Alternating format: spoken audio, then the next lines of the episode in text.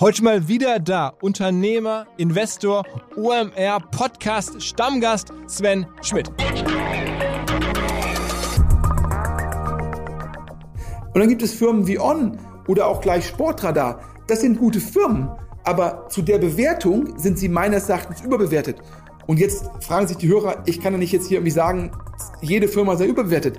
Naja, die Geldflut, die macht mir Angst und die führt aktuell bei Börsengängen, bei IPOs zu verrückten Bewertungen.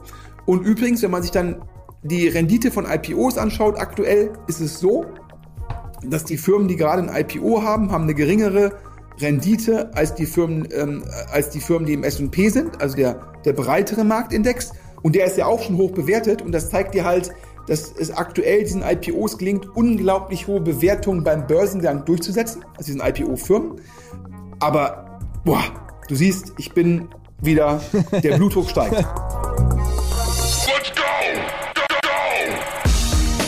Herzlich willkommen beim OMR Podcast mit Philipp Westermeier. Kurze Cross-Promo an meinen Kollegen Martin Gard aus unserer Redaktion. Der hat nämlich einen Artikel geschrieben auf omr.com natürlich darüber, wie es auf Instagram, auf TikTok überhaupt noch gelingen kann, zwischen all diesen unzähligen Werbeformaten am Ende die Zielgruppe zu schneiden und dann auch zu targeten, zu erwischen, ähm, die man wirklich braucht. Da gibt es so Cases ähm, bei Flugsucheportalen, bei Uber, bei TUI, das Ganze in Zusammenarbeit mit Smartly einer Plattform, die beim Werbeeinkauf hilft. Da gibt es auch ein gemeinsames E-Book, das wir geschrieben haben. Deswegen auch der Hinweis hier, nicht nur auf den Artikel, vor allem auf das E-Book von Smartly. Das heißt Actionable Creative Insights. Und da gibt es halt drei konkrete Tipps für Social Media Ads. Ähm, unter anderem die klare Kommunikation. Das klingt ein bisschen banal und einfach, aber halt auch auf ähm, die Reaktion auf Kundengewohnheiten, äh, wie man Ads passgenau auf Smartphones einstellt und so weiter, wie das Design einer Ad mit dem Erfolg der Kampagne zusammenhängt. Ganz viel mehr. Alle Infos dazu entweder unter smartly.io slash omrfriends, also da gibt es das E-Book zum Download, smartly.io slash omrfriends oder den Artikel bei uns omr.com, am besten omr.com und dann Martin Gard und vielleicht Uber und Smartly in einem Suchstrang und dann kommt der Artikel. Auf geht's!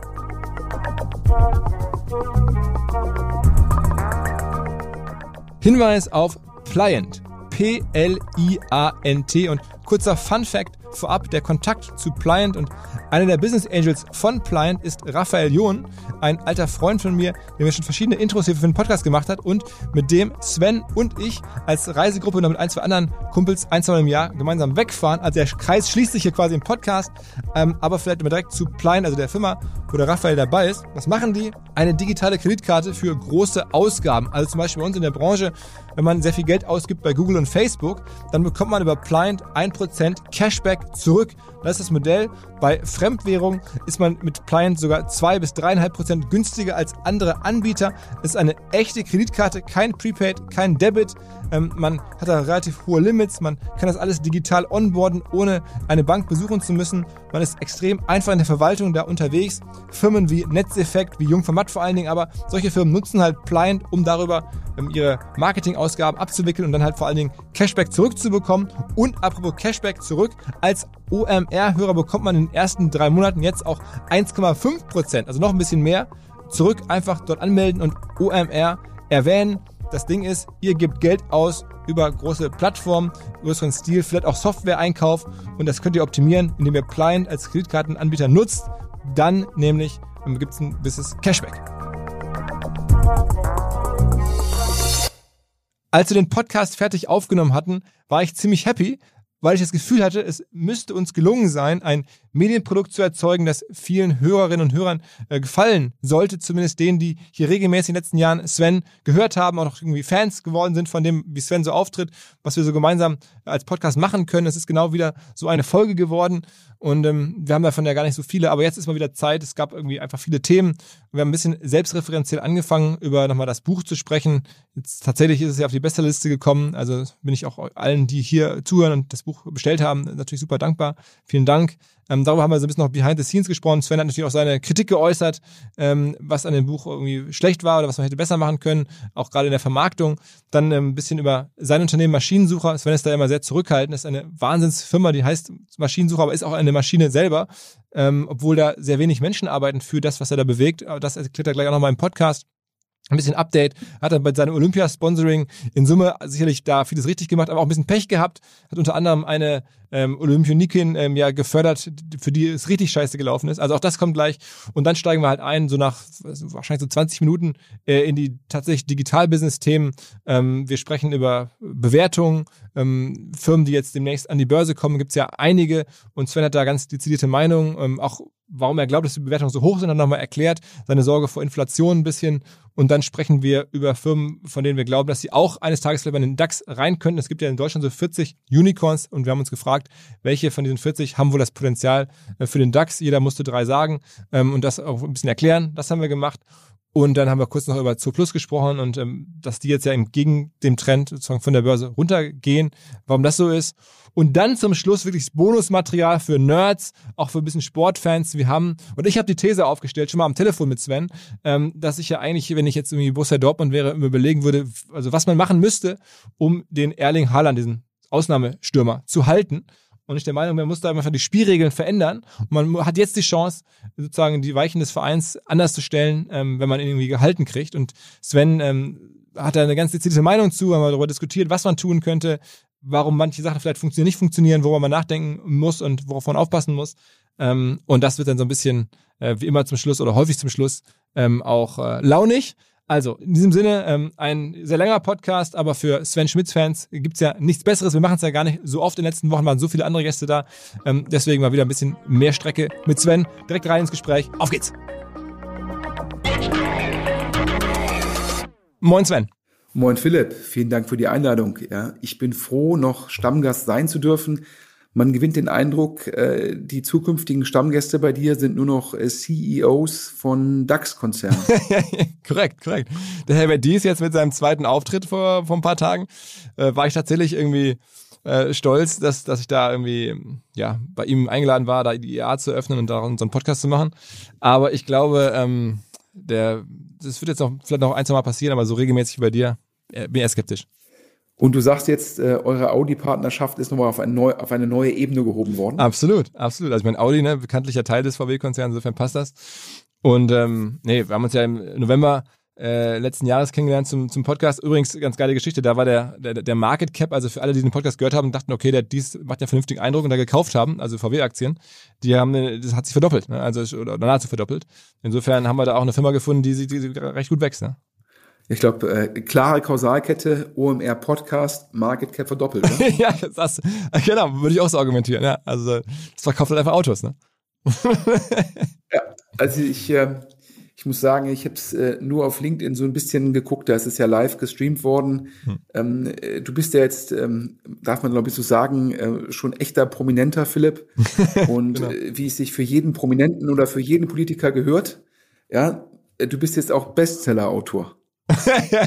ja, also in, faktisch ist das so. Ich muss zugeben, ich fühle mich jetzt nicht so. Ich habe jetzt, glaube ich, im, de facto im Handel 5.000, 6.000 äh, Bücher verkauft. Ähm, aber ähm, ja, die, die Faktenlage ist auch so, dass das irgendwie äh, Spiegel Besserliste wird ja wöchentlich erhoben und in der ersten Woche passt das. Ja? Achtete Platz. Ja. Ja, ich habe das, wir nehmen den Podcast heute am Samstag auf, ähm, 11. September, und ich habe gestern ähm, auf Spiegel Online gesehen, du bist jetzt irgendwie auf Platz 18 ähm, Hardcover-Sachbücher ähm, in die Top 20 eingestiegen. Ja, äh, großen, großen Glückwunsch. Und wie man ja in den letzten Wochen und Monaten äh, gut nachvollziehen konnte, ähm, die meisten äh, Prominenten und Politiker, die haben ja eigentlich keine Zeit, ein Buch zu schreiben. Und äh, daher haben die eigentlich immer einen Ghostwriter. Äh, äh, wer ist sozusagen die Person hinter dir, die das Buch geschrieben hat? Ähm, mehrere. Aber in der Tat, ähm, ja, ich hatte da auch Hilfe bei. Ähm, am Anfang habe ich es versucht selber zu machen und dann gemerkt, es geht nicht so einfach, auch zeitlich nicht. Und dann habe ich äh, mir Hilfe geholt. Dann habe ich hinten raus wieder gemerkt, ähm, dass das auch nicht so für, richtig gut funktioniert, weil die, die Themen, die ich da behandle, äh, das sind jetzt keine irgendwie autobiografischen Themen, die jeder sofort versteht, sondern sind halt irgendwie auch Sachthemen, wo man irgendwie verstehen muss, was passiert jetzt irgendwie, wenn äh, Jeff Bezos einfach entscheidet, ich zahle keine Dividende mehr und der ganze Markt zieht quasi nach in, im Tech-Bereich. Wozu führt das? Was ich so ein bisschen erkläre, so, so erkläre halt für jedermann. Ähm, und äh, da musste ich dann halt dann wiederum sehr, sehr viel äh, zum Schluss noch machen. Aber ja, ich habe da, wie ich finde, sehr kompetente Hilfe geholt in der Zwischenzeit. Hat sich denn der Aufwand also insgesamt gelohnt? Du musst dich ja fragen, wie viel Zeit ja, von dir fließt in das Projekt rein, wie viel Ressourcen bindest du im Team und was bekommst du dafür zurück? Und jetzt ist das Buch ja, glaube ich, so ein, zwei Wochen draußen. Ist natürlich jetzt nur ein Zwischenfazit, aber würdest du sagen, äh, Aufwand und Kosten beziehungsweise dann der Nutzen stehen in einem sinnvollen Verhältnis? Also wirtschaftlich gesehen äh, kann man ja ganz offen sagen, verdienen wir daran gar nichts. Ich habe da 25.000 Euro für bekommen als, als Vorschuss. Ähm, das fließt dann in die äh, Covergestaltung, in die äh, Hilfe bei, bei, der, bei den Texten, von denen ich gerade sprach, bei der Strukturierung, Lektorat, alles. Das ist weg. Ähm, da habe ich auch jetzt bewusst nicht gespart. Komm, das ist jetzt für uns auch nicht entscheidend für OMR. Ähm, das muss einfach gut sein. Ähm, und deswegen ist das schon mal schon mal null. Wenn wir jetzt über 10.000 Bücher verkaufen würden, bekomme ich dann wieder so ein bisschen eine Beteiligung. Ob das dazu kommt, ist, werden wir mal abwarten. Ähm, aber die ist auch dann nicht so, dass man sagt, okay, das lohnt sich jetzt. Wie viel Beteiligung? Ähm, ja, so 10, 15 Prozent für, pro verkauftem Buch wird das ungefähr sein. Das heißt also, so ein Buch kostet 24 Euro. Das sind dann irgendwie so 2,40 Euro, natürlich noch Mehrwertsteuereffekt bis 3,60 Euro. Okay, ja, da kann man, glaube ich, ausrechnen, dass es dann für dich lukrativer ist, noch irgendwo einen, ähm, einen Speaker-Auftritt zu machen.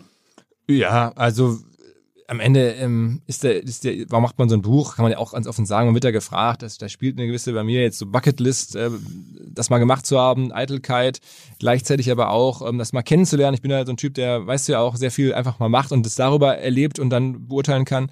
Das wollte ich halt auch. Und das dritte ist natürlich erhoffe ich mir, das ist jetzt noch schwer greifbar, generell schwer messbar, wenn so ein Buch jetzt ein Bestseller ist oder da irgendwie wahrgenommen wird, was natürlich positive Abstrahleffekte hat für OMR, dass, dass es eine Story ist, die wir sehr, sehr offen auch erzählen können. Ich meine, ich hoffe, dass viele Zuhörer das auch spannend finden. Ich will damit sehr offen umgehen, damit man das lernen kann, wie der Buchhandel funktioniert ähm, und das einfach mal so, so begleiten kann. Ist halt einfach am Ende auch ein, ein Story-Element für uns. Ja man, wenn man sowas zum ersten Mal macht, ist ja wahrscheinlich wie so ein Haus bauen. Da denkt man sich auch nach dem ersten Mal, oi, oi, oi, was habe ich da alles falsch gemacht? Und äh, was würdest du jetzt sagen, was würdest du beim zweiten Buch anders machen? Also ich meine, wir haben ja schon auch irgendwie offline ein bisschen drüber gesprochen, ähm, das mit dem Coverfoto, das ist vielleicht ein Thema, da kannst du ja mal sagen, äh, äh du empfindest das Coverfoto als suboptimal, ne? ähm, und da, folge ich am Ende deiner, deiner Argumentation, obwohl ich auch schon mir überlegt habe, warum ich das so mache oder das da, aber ähm, ähm, du sagst ja, da hätte man besser ein Foto machen sollen von irgendeiner Bühne mit Menschen davor und so. Ähm, das wäre anders gewesen. Ich hätte, glaube ich, versucht, noch stärker selber irgendwie Zugriff auf den Amazon-Account zu bekommen, dass man da noch ein paar Sachen machen kann. Der, der wird ja vom Verlag geführt. Ähm, ich habe generell einfach zu wenig Ahnung davon gehabt, wie der Buchhandel eigentlich funktioniert. Das ist so, ich, ich hatte immer gedacht, okay, am Ende habe ich irgendwie einen Impact auf die Abverkäufe. Aber das ist halt nur sehr gering, weil der Verlag verkauft einen Buchhandel, der Buchhandel ähm, oder ich verkaufe an den Verlag vor allem. Dann bin ich raus, der Verlag verkauft an den Buchhandel und der Buchhandel verkauft an den Endkunden. Ähm, das ist die Wertschöpfungskette. Und äh, du kannst halt als, als erstes Teil das, das, das Endstück halt nur bedingt beeinflussen. Ne? Okay, ja, ja, wir hatten ja vorher drüber gesprochen. Ich habe ja, ja, ja gesagt, glaube ich, glaube, ähm, die meisten Leute, die jetzt im Buchhandel an deinem Buch vorbeilaufen, ähm, äh, denken, ja, warum ist da jetzt noch ein, im Jahre 2021, warum ist da jetzt ein Radiomoderator ähm, auf dem Cover?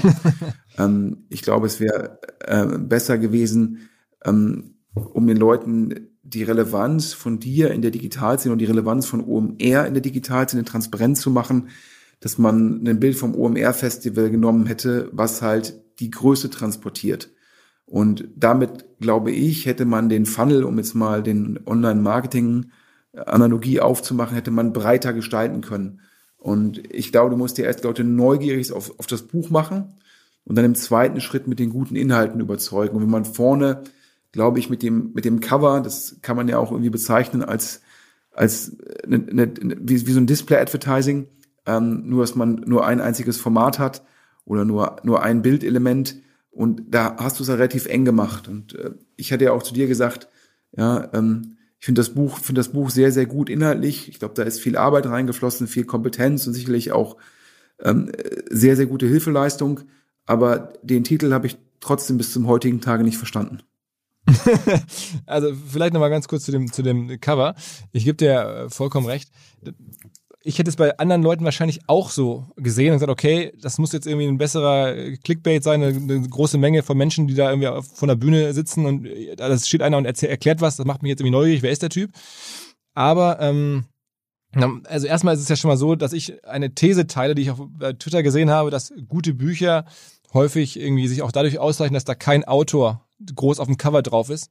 Ähm, das finde ich irgendwie, also dieses Understatement oder diese Qualität im Buchhandel, die muss woanders herkommen. Das, das teile ich eigentlich auch. Trotzdem bin ich irgendwie Marketing-Typ und ähm, komme nicht ganz dann daran vorbei, aber mich dann sozusagen nochmal extra zu überhöhen und auf einer Bühne zu zeigen, das war mir dann irgendwie emotional eher so ein bisschen zu doll. Da dachte ich mir, okay, das, das, das bin ich nicht, so, so richtig äh, so mega dicke Hose. Ähm, nicht nur hier im Buch, sondern auch nach vorne drauf und dann auch auf der Bühne. Da war es mir dann irgendwie lieber, ich sitze auf diesem gelernten klassischen Bild, das wir versuchen zu etablieren mit dem Podcast-Studio. Das ja auch ein paar Leute jetzt kennen mit dem Podcast und so. Ähm, das war so ein bisschen die, der Hintergrund, muss man wirklich sagen. Ich hätte da aber fachlich hast du recht. Also hätte wahrscheinlich mehr knallen sollen.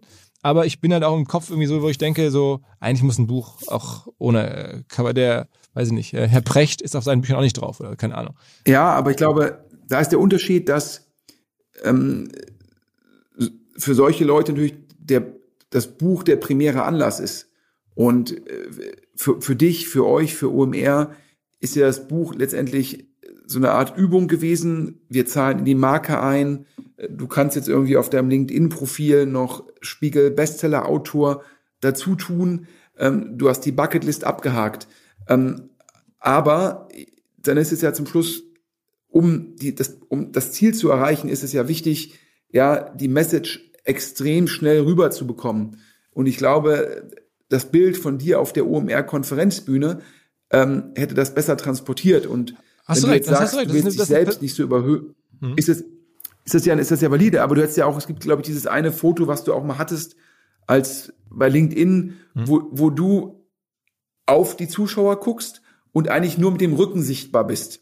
Mhm. Das hätte ja eigentlich auch sozusagen, das wäre ja sehr dezent gewesen. Ja, stimmt, stimmt. Also das ja, habe ich auch ein paar Mal gedacht, irgendwie. Ja, also da hätte man was besser machen können, gar keine Frage. Ähm, ich habe mich jetzt für diesen Podcast-Shot sozusagen da, da entschieden. Man muss ja auch wissen, alles, das wird ja schon sozusagen festgelegt, bevor das Buch überhaupt geschrieben ist. Und ich hatte generell auch in der ganzen Gespräch mit dem Verlag immer das Gefühl, ich bin jetzt ähm, also da jetzt aufzutreten und wie der ganz äh, safe äh, Bestseller-Autor, das konnte ich nicht, weil ich das einfach gar nicht wusste, ob ich das drauf habe oder ob, ob das irgendwie möglich ist, ob ich ob so ein Buch zusammenkriege am Ende, arbeitsmäßig und auch, ne, ob das dann irgendwie was wird, was ich abdrucken äh, möchte. Und da war ich halt sehr defensiv und sehr unsicher. Jetzt, vielleicht beim zweiten Mal, wenn ich sowas machen würde, wo, was ich eher nicht denke, dann würde man anders auftreten. Ähm, aber ich, was war war meine Haltung immer, geh mit dem Verlag, so, ja, passt schon alles, wir machen das jetzt mal und ich werde das erstmal, erst muss erstmal beweisen, dass es geht. So und jetzt, ähm, du hast halt, also ich habe so nicht das Zutrauen gehabt, ey, ich mache jetzt so ein mega geiles Buch, das ich jetzt so knallhart schon von Anfang an äh, vermarkte, wo ich von Anfang an die fette Bühne suche, ähm, weil ich einfach zu dem Zeitpunkt, als es als entschieden wurde, auch gar nicht wusste, wie gut wird's denn eigentlich und, und schaffe ich das überhaupt. Ne? Ähm, so, da, da ist man dann als Betroffener schon in einer anderen Situation, als wenn man das von außen beobachtet und sagt, okay, ey, warum hat er das nicht so gemacht? Das, da spielen ja auch so ein paar so emotionale äh, Dinge irgendwie eine Rolle. Ähm, und dann natürlich immer der Austausch mit dem Verlag. Und beim Titel, wo du ja auch mir äh, vorwirfst, ich hätte dann Buzzword-Generator angeworfen, ne, mit digital unplugged und so. Ähm, genauso. Also da war dann das, klar war, das Wort digital muss da rein. Das war Wunsch des Ver Verlags.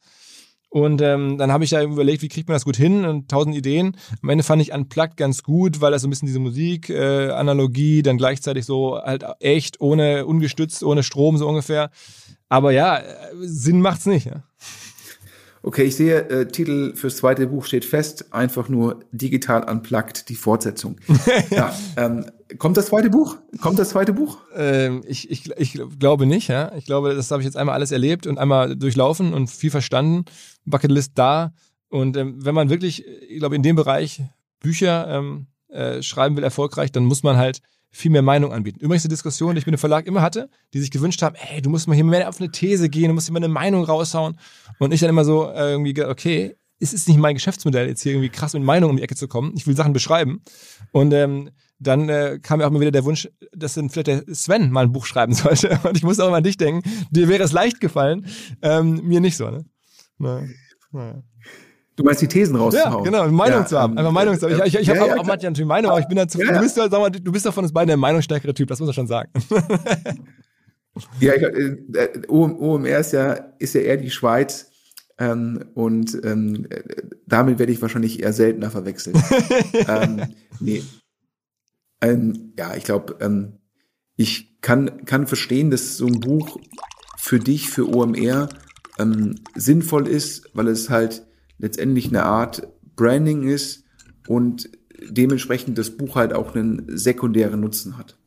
Ähm, ich glaube, ähm, Leute sch schreiben halt teilweise auch Bücher, um die dann zu monetarisieren ähm, über, über Auftritte und äh, weitere Produkte.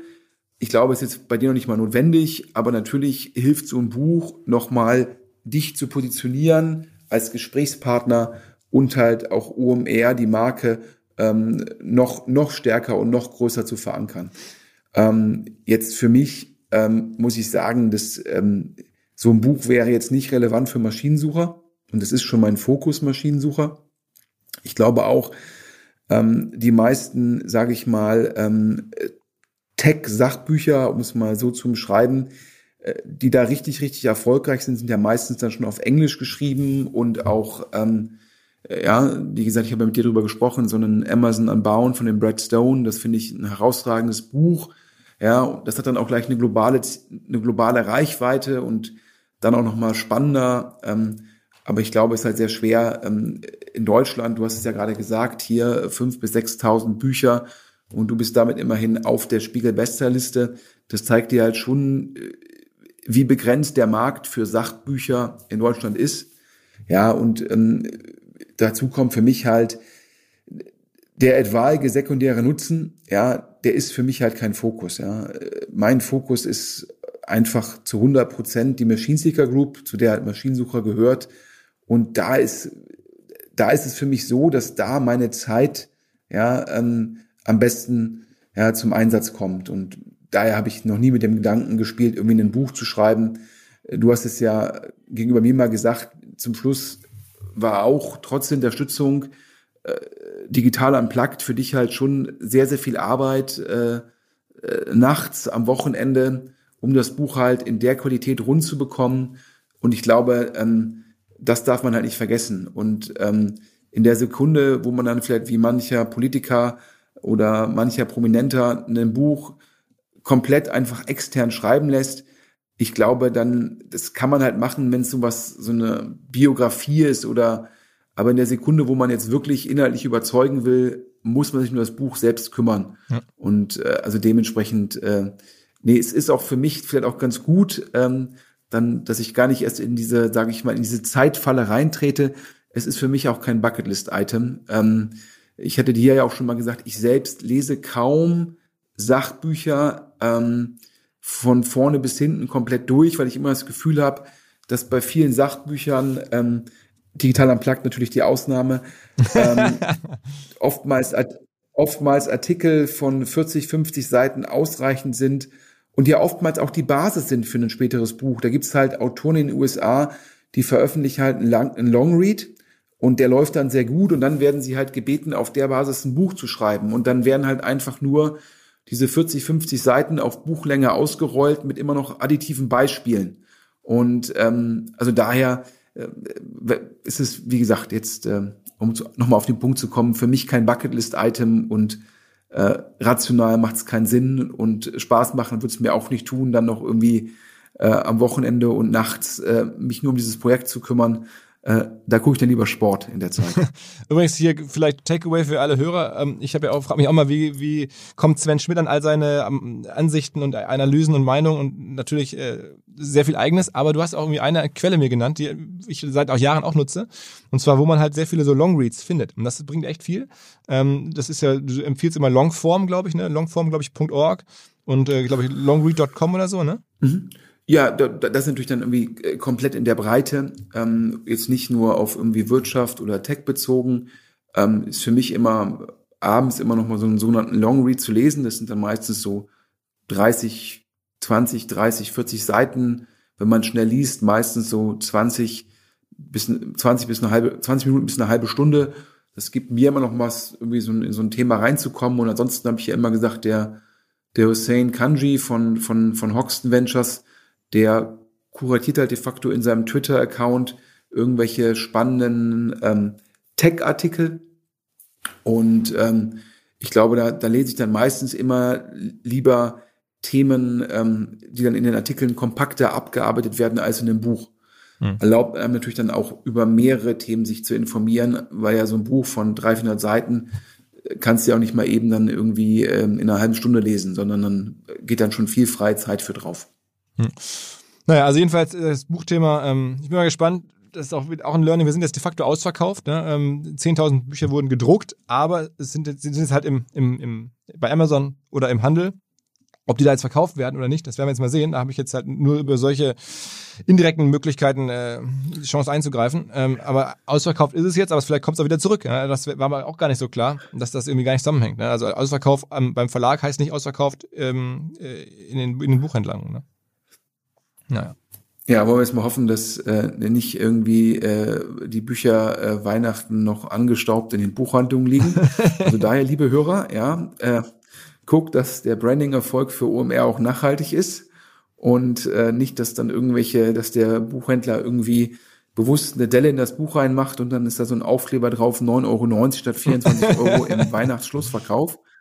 Äh, das müssen wir auf jeden Fall verhindern. Das wäre dann ja negativ für die OMR-Marke. Aber, jetzt mal äh, zum, OM, zum, zum OMR-Kerngeschäft. Ja, das, das Buch ist ja mehr so äh, äh die Kür ähm, oder die, die, sozusagen die, die Kirsche auf der Sahne auf dem Kuchen. Ähm, und äh, kommen wir mal zum Stück Kuchen. Ähm, äh, das ist ja das, was die meisten Hörer wirklich jetzt richtig interessiert. Letztes Jahr keine Konferenz, dieses Jahr keine Konferenz. Ähm, warum, wieso, weshalb, darüber müssen wir nicht reden. Ähm, gibt es jetzt im nächsten Jahr das OMR-Festival? Ähm, falls ja, wann? Und äh, um jetzt hier mit diesen Buzzwords um mich zu werfen, 2G oder 3G? Also wir sind da fest entschlossen, das zu machen. Ähm, wir werden da alles dran setzen. Ähm, ich glaube, äh, das wird auch gehen. Die Wahrscheinlichkeit ist zumindest aktuell höher, als das nicht geht. Ähm, 2G oder 3G haben wir uns noch nicht entschieden. Tendenziell würde ich jetzt, wenn ich das so beobachte, tippen, das wird eher 2G, aber es ist noch keine Entscheidung und ja, das fängt jetzt bei uns an, äh, hochzufahren als Thema und ähm, das ist jetzt für mich auch ganz wichtig im nächsten Jahr, wenn es denn möglich ist, das wieder auf die Beine zu stellen. Das macht einfach wahnsinnig viel Spaß, ist für die Firma wichtig und ist natürlich auch wirtschaftlich attraktiv. Ne? Über wie viel Teilnehmer redet man da intern? Also sagt man da, da müssen wir jetzt irgendwie mit weniger rechnen als noch 2019 oder das gleiche Level und sagt man, ähm, wenn man jetzt 2G macht, also getest, ähm, also geimpft und ähm, genesen, kann man dann auch wieder, sage ich mal, diese legendären OMR-Konzerte veranstalten im Rahmen des Festivals. Wo seid ihr da bei den Überlegungen aktuell? Ähm, also bei den, da hängst du ja wirklich stark an den Behörden und ich würde schon erwarten, dass äh, hoffentlich die Lockerungen so sind, dass man dann äh, auch in Hamburg, wo es ja immer besonders streng ist, ähm, im Mai nächsten Jahres äh, auch wieder Konzerte ohne Maske äh, machen kann für diese Zielgruppe der 2G halt. Ähm, Zuschauerzahl glauben wir, dass wir vielleicht sogar im Vergleich zu 2019 wachsen können. Klingt ein bisschen verrückt. Warum glaube ich das? A, ähm, weil wir weitere Angebote dazu schaffen, also gerade auch im Fintech-Bereich, ne, haben uns als Finanzszene beteiligt, ähm, Finance Forward aufgebaut, ähm, werden da was machen, ähm, haben, finde ich, sehr viele neue Partnerschaften geschafft. Auch so eine Reviews-Plattform sorgt halt für einen ganz anderen Kundenkreis. Das ist in den letzten Monaten eigentlich ganz gut gelaufen. Ähm, ich glaube, das Interesse generell im Markt, sieht man, ist an, an Events nach all den Jahren, ist, ist, ist echt groß. Hätte anders laufen können, aber im Moment spüren wir da ein sehr großes Interesse. Das äh, lässt mich hoffen. Äh, dass das irgendwie, dass wir da sogar ein Stückchen wachsen können. Ähm, aber natürlich hast du auch Verluste, weil ein paar Firmen wahrscheinlich dann nicht mitmachen werden oder einfach so zentrale Ansage irgendwie bekommen, noch keine Events oder gar keine Events mehr. Und du verlierst vielleicht ein paar Leute, die sich einfach nicht, äh, nicht impfen wollen. Die wird es ja auch rein statistisch irgendwie auch in unserer Zielgruppe geben. Also ähm, tr trotzdem glaube ich, netto netto könnte es ein bisschen größer sein. Du hast es ja gerade erwähnt, eigentlich mein, jetzt darf ich mich hier als Fan outen, zumindest von dem Geschäftsmodell und den Marktbewertungen. Du hast es gerade so nebenbei erwähnt. Ähm, OMR Reviews auch nochmal als potenzieller Treiber wahrscheinlich mehr Aufsteller oder weitere Aufsteller aus weiteren ja. Segmenten ähm, aufs Festival zu bekommen.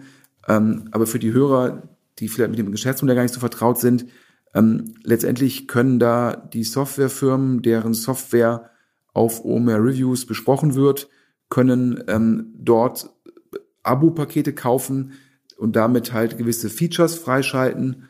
Und je mehr Softwareanbieter es gibt und je höher die Conversion ist und je mehr Features die kaufen und in je mehr Länder ihr geht, desto attraktiver ist das natürlich. Aber vor allem sind es Subskriptionsumsätze, damit immer sehr gut prognostizierbar und äh, damit ja, wenn man sich die Multiples anschaut, die die Märkte aktuell dafür zahlen, kann man ja eigentlich sagen, ja, es ist ein Plattform-Business, Subskriptionsbusiness, internationalisierbar. Ähm, da hast du wahrscheinlich irgendwie einen, äh, ich hätte es mal einer Hidden Champion gesagt, aber der ist ja nicht verborgen. Also da hast du ja jetzt ja letztendlich während, während Corona einen richtigen Werttreiber angeschoben. Ja, also das, die, das frühe, ganz frühe Gefühl, so nach ein paar Monaten oder anderthalb Jahren jetzt schon fast, sind es ja auch schon, ähm, ist schon so. Ähm, wir haben jetzt gerade so eine äh, NPS-Messung gemacht, ähm, die ist auch super erfreulich. Äh, kam, kam jetzt gerade letzte Woche das Ergebnis rein, äh, dass also die, äh, weiß nicht, etwas über 100 Kunden, die jetzt da drauf sind, ähm, dass die sehr happy sind. Ähm, und ja, also ich habe ja immer so ein bisschen äh, gedacht, Mensch, jetzt mache ich hier Events und so, das ist auch, macht mir alles Bock. Gleichzeitig sehe ich ja auch, wenn mir gegenüber sitzt, Leute, die halt so Digital-Companies machen und ähm, das fand ich auch immer cool. Jetzt hat man halt so ein bisschen vielleicht beides in einem, ähm, aber ich bin da bei Reviews auch noch sehr, sehr vorsichtig. Das ist noch früh, es ist schon ein großes Team, wir geben da Vollgas, aber ähm, das ist längst noch nicht da, wo das natürlich sein muss. Ne? Ähm, ich glaube, ihr habt ja Podstars, das ist ähm, die Einheit, die alles mit Podcasts macht eigene Podcast, Podcast produzieren. Die habt ihr ausgegründet. Ja. Ist das jetzt auch mit OMR Reviews geplant? Ja, frage ich mich selber auch gerade. Ähm, und ich glaube eher, das könnte bei Reviews so sein, dass, dass sozusagen dass, dass er immer mehr ins Zentrum von OMR rutscht. Also dass das irgendwie keine separate Unit ist, sondern dass es eher so ähm, die ganzen redaktionellen Sachen, auch die Startseite omr.com, dass das immer mehr Reviews wird, weil ähm, das ist einfach so ein sinnvolles Modell, das auch gerade so zeitgemäß ist, ähm, wo wir auch in Deutschland irgendwie nahezu die Einzigen sind, die das so anbieten, ähm, dass man, ähm, dass da vielleicht äh, eher der Weg hingeht, das noch mehr ins Zentrum zu heben und nicht auszugründen. Jetzt hast du gerade Deutschland erwähnt und da hab, hab ich frage mich ja immer, ähm, wenn das in Deutschland schon so erfolgreich ist und zum Plus sind es ja auch die die gleichen Anbieter, die ihre Software in Frankreich, Spanien, Italien, England und Polen verkaufen und du hast halt äh, über die OMR-Community diese sehr, sehr guten Bewertungen eingesammelt, mit, die sehr viel Kompetenz haben. Wäre es nicht sinnvoll, diese Bewertungen mit muttersprachlichen äh, Redakteuren dann entsprechend zu übersetzen und dann die Plattform jetzt schon paneuropäisch auszurollen? Ja, also in, in der, wenn das jetzt ein wirklich Standalone Startup wäre, wahrscheinlich wäre das so. Man würde versuchen, den europäischen Markt zu erobern. Ähm, für uns ist natürlich so eine Frage, wo kriegen wir gerade Fokus drauf? Ähm, haben wir jetzt wirklich schon so Product Market Fit? Ist das schon so gut, dass wir jetzt sagen, wir rollen jetzt europäisch aus? Da ist jetzt auch wirklich gerade jetzt gestern kamen die NPS-Resultate zurück, wo ich sagen würde, okay, mit den NPS-Resultaten hat man wirklich wahrscheinlich Product Market Fit erreicht. Ähm, also äh, dann immer darüber nachdenken, das jetzt europäisch zu machen. Aber es ist natürlich auch dann äh, eine Wette, ne? Die, keiner in den Ländern hat auf uns gewartet, da kennt man jetzt nicht unbedingt OMR, das irgendwie muss überall bei Null anfangen. Ähm, äh, ich bin da so hin und her gerissen. Auch es kostet natürlich erstmal Geld, das alles aber, aufzubauen. Aber, ja. aber würdest du nicht sagen, muss man sich nicht selbst zwingen, über OMR-Reviews wie ein Tech-Startup nachzudenken? Ja, ja, ja. In der Sekunde, wo du das nicht tust, beschneidest du da nicht den Upside. Ja, es ist so. Also es ist witzigerweise ähnlich wie mit dem, mit dem Buchcover. Ja, wahrscheinlich. So aus anderen Gründen. Aber auch da, diese Situation, äh, da musst du ja unterscheiden zwischen dem, rein rational richtigen und dann der ganz subjektiven Situation des Unternehmens oder in meinem Fall des Buchautors, der da so ein bisschen Schiss hat, sich dazu exponieren. Hier ist es halt so, der tausend andere Themen auf dem Tisch hat, der auch nur begrenztes Kapital zur Verfügung hat, erstmal also zumindest aus eigenen Mitteln äh, und dann überlegen muss, wie kriegt man das hin wo, und soll ich jetzt wirklich hier ein Team aufstellen äh, aus, aus, aus Franzosen, Polen, Italienern, die man dann hier, also, ne, die für die jeweiligen Märkte Es ist ähm, sozusagen so eine, so, eine, so eine Plattform vielleicht mit verschiedenen Erlössträngen zu haben, wie jetzt bei OMR das so gewachsen ist, hat, hat seine Vor- und Nachteile. Hier ist es zumindest nicht klar. Okay, also liebe VCs, die ihr diesen Podcast hört, ähm, OMR Reviews, geiles Geschäftsmodell, geile Marke, äh, Top CEO, Top Gründer, Top Team. Also äh, das war jetzt von Philipp indirekt die Aussage ähm, äh, bei der richtigen bei der richtigen Pre-Money-Bewertung ähm, nimmt er das Geld, um dann OMR Reviews ähm, letztendlich genauso zu behandeln, ähm, wie das jetzt irgendwie andere Gründer mit ihren Tech-Startups tun und dann aggressiv in Europa auszurollen. Ja. Ähm, okay, aber jetzt zur Bewertung, dich, dich zur Bewertung kommen wir gleich nochmal. Also genau. Zur Bewertung kommen wir gleich nochmal. Ich glaube, ähm, äh, also man könnte fast eigentlich sagen, OMR hier für die Hörer, äh, wir haben gleich ein Beispiel, dass wir argumentieren können, dass OMR 1,5 Milliarden wert ist. Und das können wir gleich sehr gut herleiten. Das absolute Minimum für OMR und dann sagt man halt, okay, OMR Reviews vielleicht 20 Prozent von OMR. Also 300 Millionen Pre ist schon eine Summe, äh, die man da aufrufen kann. Jetzt, ich weiß, alle Hörer fragen sich jetzt, was, was, was erzähle ich am Samstagmorgen für einen Quatsch? Ja, aber nein, geduldet euch noch ein bisschen und dann wird der Quatsch, den ich erzähle, zumindest ähm, im 1 zu 1 Vergleich mit einer anderen Firma irgendwie, ähm, zumindestens ähm, kann man danach sagen, also entweder ist die andere Firma überbewertet oder OMR ist mindestens 1,5 Milliarden wert.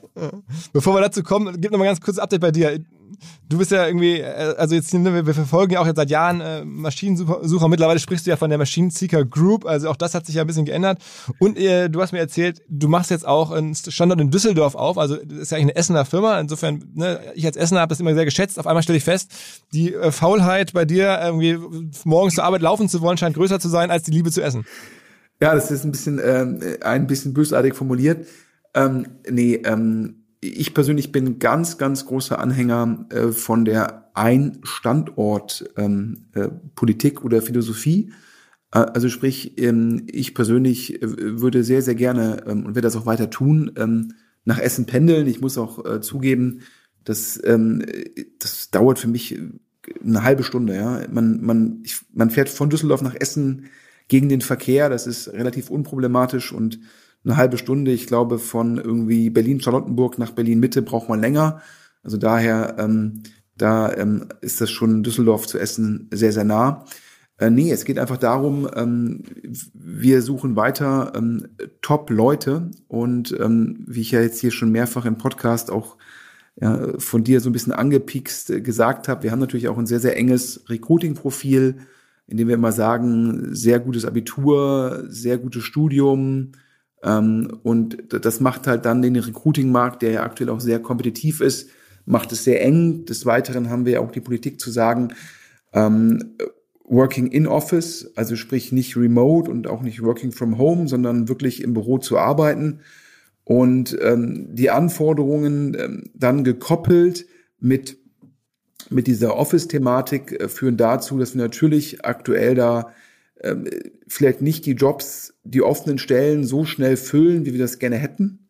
Und da jetzt gesagt haben, dann müssen wir den Recruiting-Pool erweitern und äh, machen da einen Standort in Düsseldorf auf. Der ermöglicht uns dann immer noch fast zu sagen, ein Standort, weil Kollegen dann auch teilweise in beiden Standorten sein können. Ähm, aber es ist einfach so, nach Rücksprache äh, mit Personalberatern, äh, dass es viele Leute gibt, die in Düsseldorf ja, arbeiten, da auch weiter arbeiten wollen, die nicht pendeln wollen und dass wir die besser ansprechen können äh, mit einem Office in Düsseldorf. Eine moderne Gesellschaft muss ganz sicher das Thema Klimaneutralität anpacken meine These. Ich glaube, da gibt es auch keine zwei Meinungen. Deswegen freue ich mich, dass wir hier weiterhin von Lichtblick unterstützt werden. Die Kollegen haben das schon vor ganz, ganz langer Zeit erkannt, sind die Pioniere auf dem Gebiet des Ökostroms in Deutschland und haben mich gebeten, und da bin ich stolz drauf, dass ich hier regelmäßig daran erinnern kann, was man alles tun kann, neben einfach nur Lichtblick Kunde zu werden. Man kann zum Beispiel sich wirklich versichern, dass wenn man ein E-Auto fährt, und das tun ja immer mehr Menschen, dass man dann auch wirklich Ökostrom lädt. Es gibt eine ganze Reihe von ähm, Ladesäulen, da kauft man halt dann Strom und am Ende ist es dann doch Kohle- oder Atomstrom. Das bringt unserer Umwelt am Ende gar nichts. Deswegen bei den Ladetarifen nachgucken, dass auch wirklich Ökostrom ist. Zum Beispiel Lichtblick offsettet zumindest, wenn man da tankt, alle Kilowattstunden Strom, die nicht ökologisch ähm, produziert wurden. Ist auch noch keine Endlösung, aber zumindest der richtige Weg. Ich glaube, Lichtblick zeigt generell den Weg. Wer Bock hat mitzumachen, schließt einen Lichtblick-Tarif ab. Alle Infos lichtblick.de slash e-mobilität und mit dem Gutscheincode ROCKSTARS50 bekommt man 50 Euro extra Bonus bis zum 31.12. Aber es liegt nicht daran, dass irgendwie eure äh, sozusagen Employer Branding und generell Branding Kampagne bei Olympia äh, bisschen suboptimal verlaufen ist.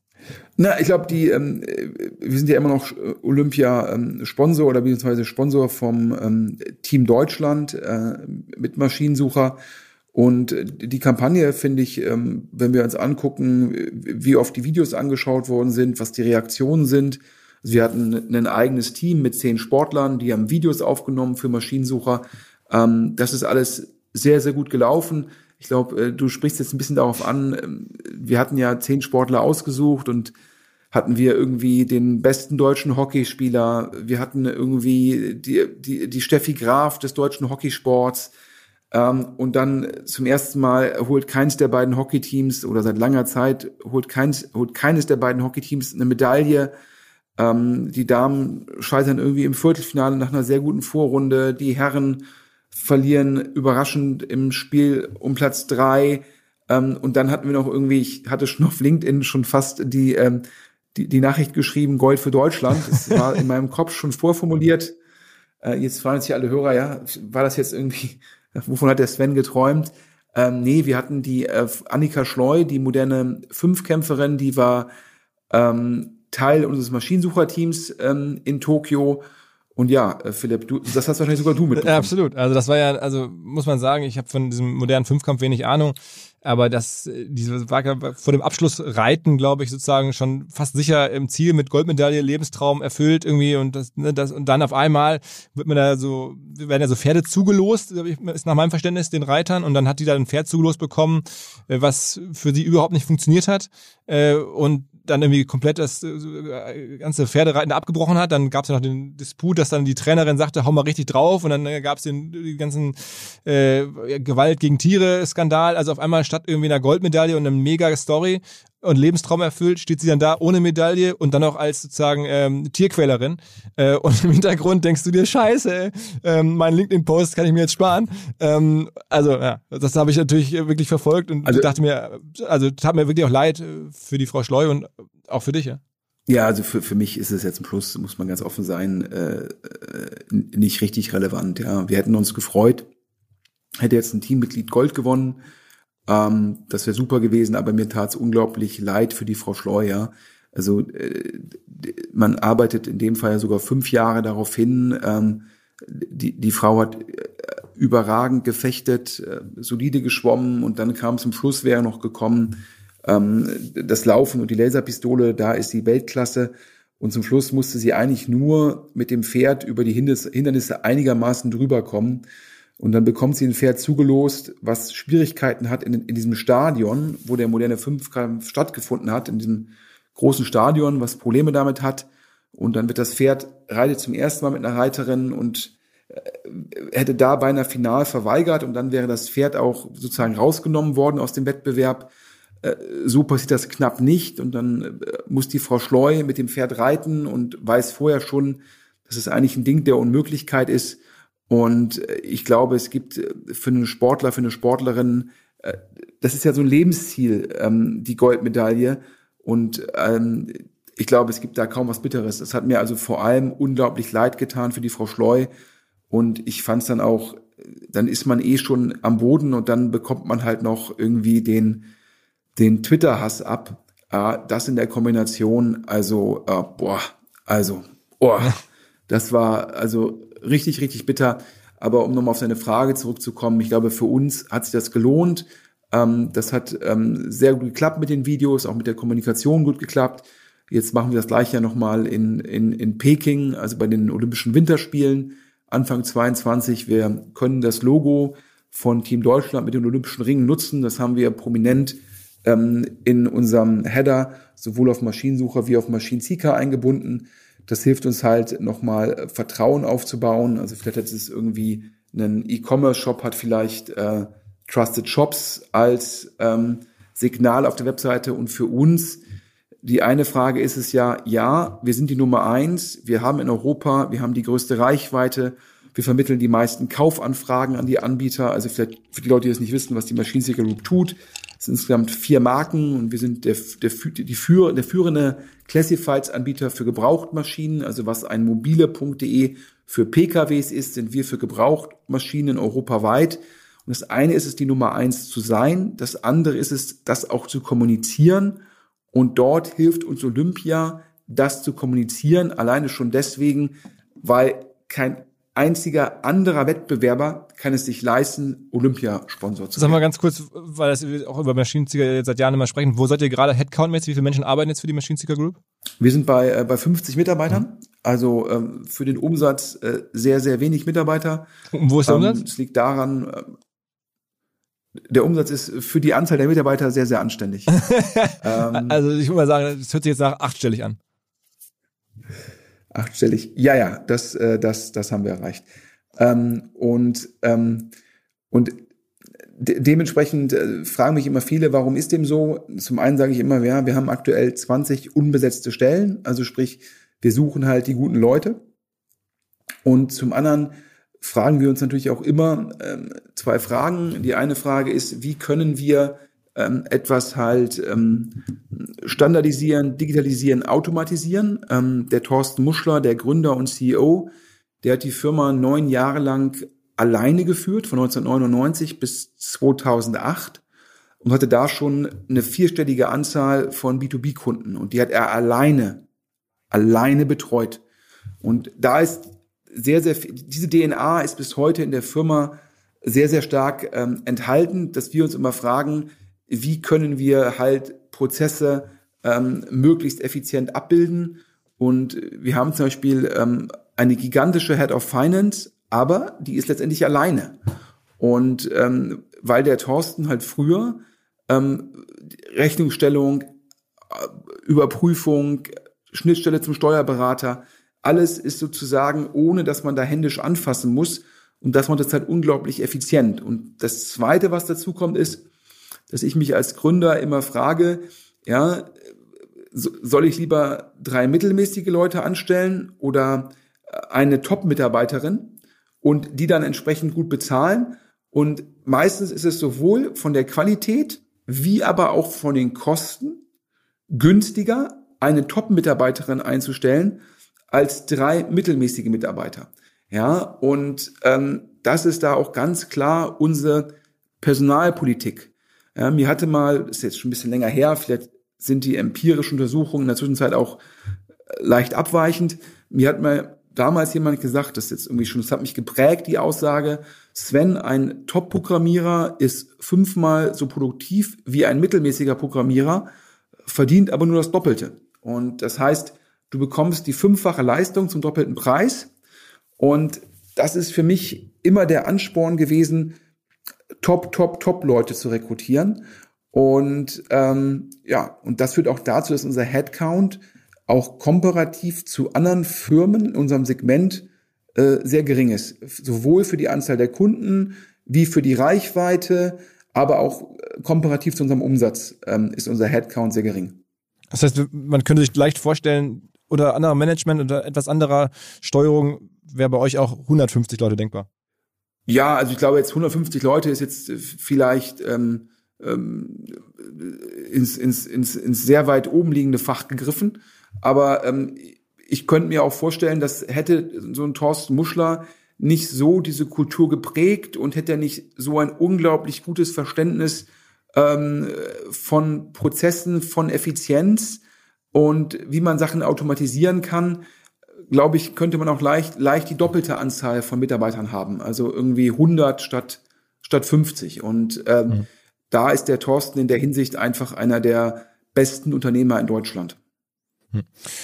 Apropos beste Unternehmer, ähm, und wir haben jetzt ja schon, du hast ja auch so ein bisschen so das Thema Bewertung reingebracht, aber wenn man so guckt, ich meine, du fragst dich wahrscheinlich auch ab und zu, was ist wohl deine Firma jetzt wert oder an der du die Hälfte der Anteile hältst, ähm, das Thema Bewertung dreht gerade ganz schön ab, oder?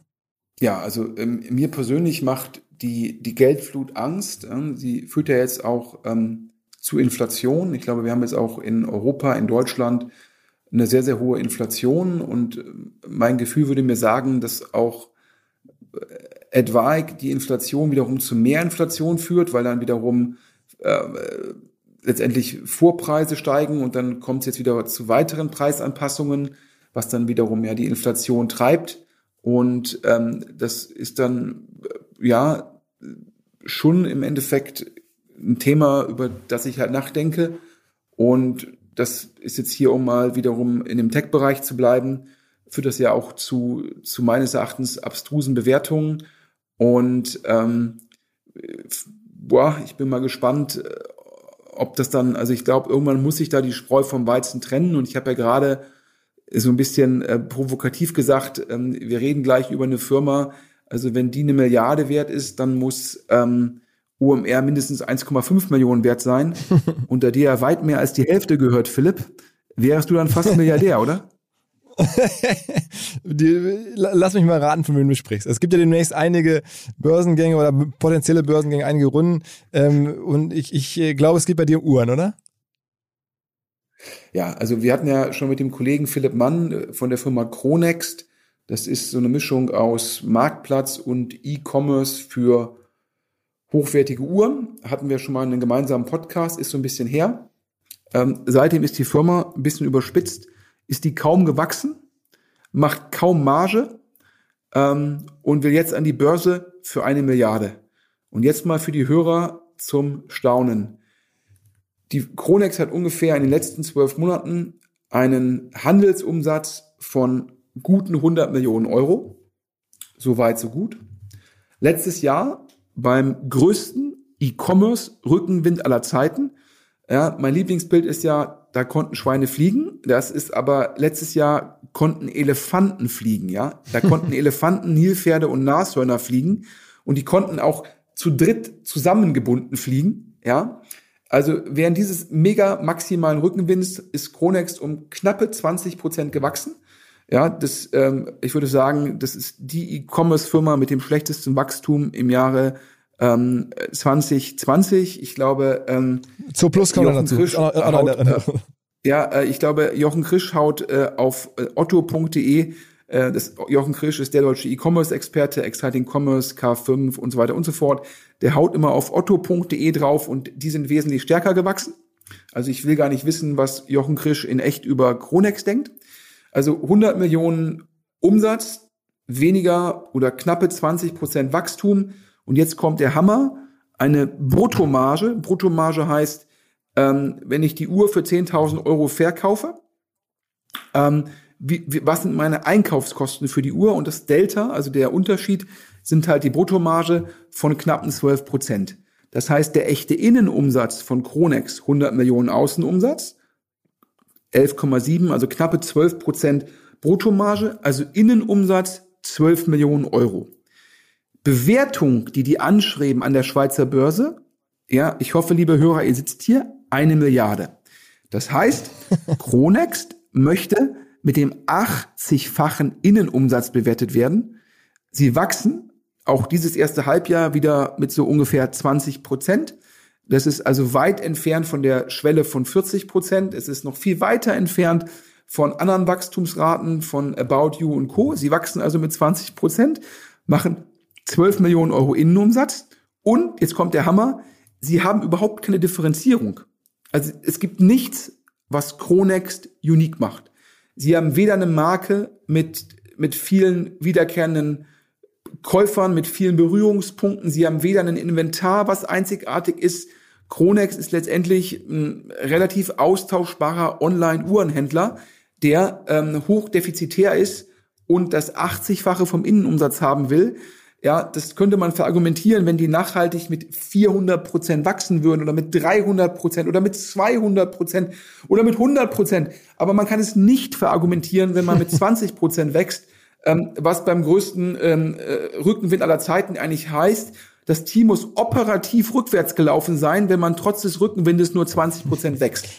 Das ist eine Milliarde. Okay. Und jetzt denke ich mir mal, OMR macht wahrscheinlich, keine Ahnung, 20 Millionen plus Umsatz. Der OMR-Umsatz ist de facto fast alles Innenumsatz. Äh, darauf ein Multiple von 80 sind ungefähr 1,5, 1,6 Milliarden. OMR hat eine Marke, ist einzigartig, ähm, hat die Möglichkeiten, relevant mehr Marge zu machen mit der OMR-Konferenz, mit OMR-Reviews, hat da ein Subskriptionsmodell. Das heißt, man muss ganz klar sagen, wenn Cronext für eine Milliarde an die Börse geht, dann ist wirklich der Punkt, wo ich sage, Peak neuer Markt, das Jahr 2000, 21 Jahre später, es ist wieder da. Ja, und ähm, ja, aber es würde auch heißen, dass eigentlich okay, jetzt, ist, jetzt ist Sven auf, auf Temperatur. Das OMR an die Börse gehen müsste und ich keine Ahnung, dir gehören 77 Prozent, Philipp, 77 Prozent von 1,6 Milliarden.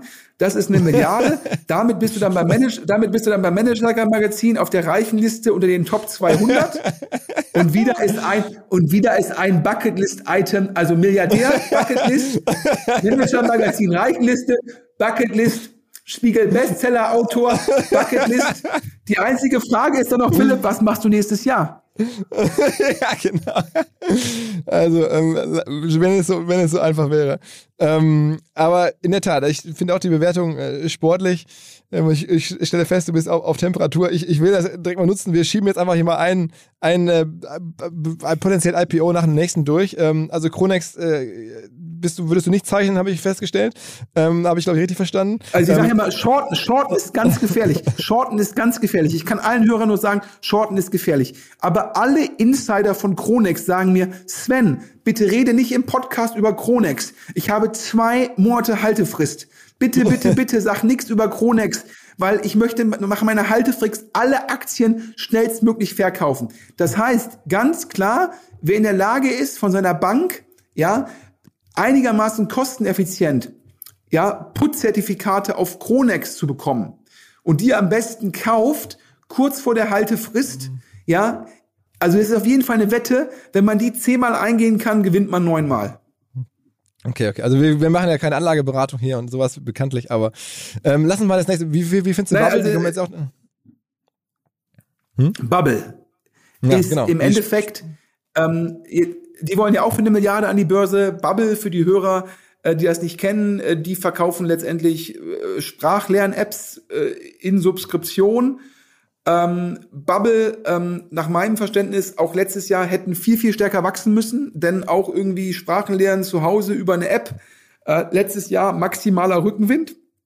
Ja, man saß zu Hause und hat sich gefragt, äh, was wollte ich schon immer mal tun? Ja, ich wollte Italienisch lernen. Lass mal gucken, wie ich das online machen kann über Handy und dann nehme ich eine Bubble, eine Bubble ähm, App Subskription. Ähm, auch die, finde ich, sind dafür nicht ausreichend gewachsen. Zweitens, nach meinem Verständnis, wenn ich mir die Zahlen angucke, gigantischer Churn. Das heißt, die Leute äh, laden das runter, installieren das, nutzen das und dann kündigen sie. Und ähm, meines Erachtens ja auch plus minus null oder leicht EBTA positiv. Also daher ähm, äh, Kronex, klarer Short, ähm, äh, Bubble würde ich zumindest nicht zeichnen weil ich mir ähm, sehr stark Gedanken machen würde, wie hoch ist sozusagen die, ähm, die Churnrate, wie oft kommen die Kunden wieder. Zum Schluss musst du ja in der Lage sein, den Kunden zu binden. Wenn du den Kunden nicht bindest, dann machst du nur Google und Apple reich. Weil du immer wieder über deren App Stores, über Marketing die Kunden reaktivieren musst. Und wenn der Kunde, keine Ahnung, äh, vier Monate lang 4,99 Euro Bruttozahl, davon nimmt Apple irgendwie 30 Prozent und Mehrwertsteuer kommt auch noch drauf, dann habe ich irgendwann Schwierigkeiten mit dem Modell wirklich äh, nachhaltig äh, freien Cashflow für die Gesellschaft dazu erzielen.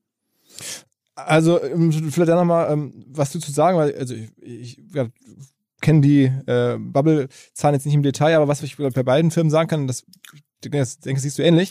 Beides trotzdem Firmen, die von sehr guten CEOs geleitet sind. Also ganz witzig bei mir, ich kenne den Bubble CEO äh, aus der Schule, ähm, war, war irgendwie zwei Stufen unter mir, hat dann eine Stufe übersprungen.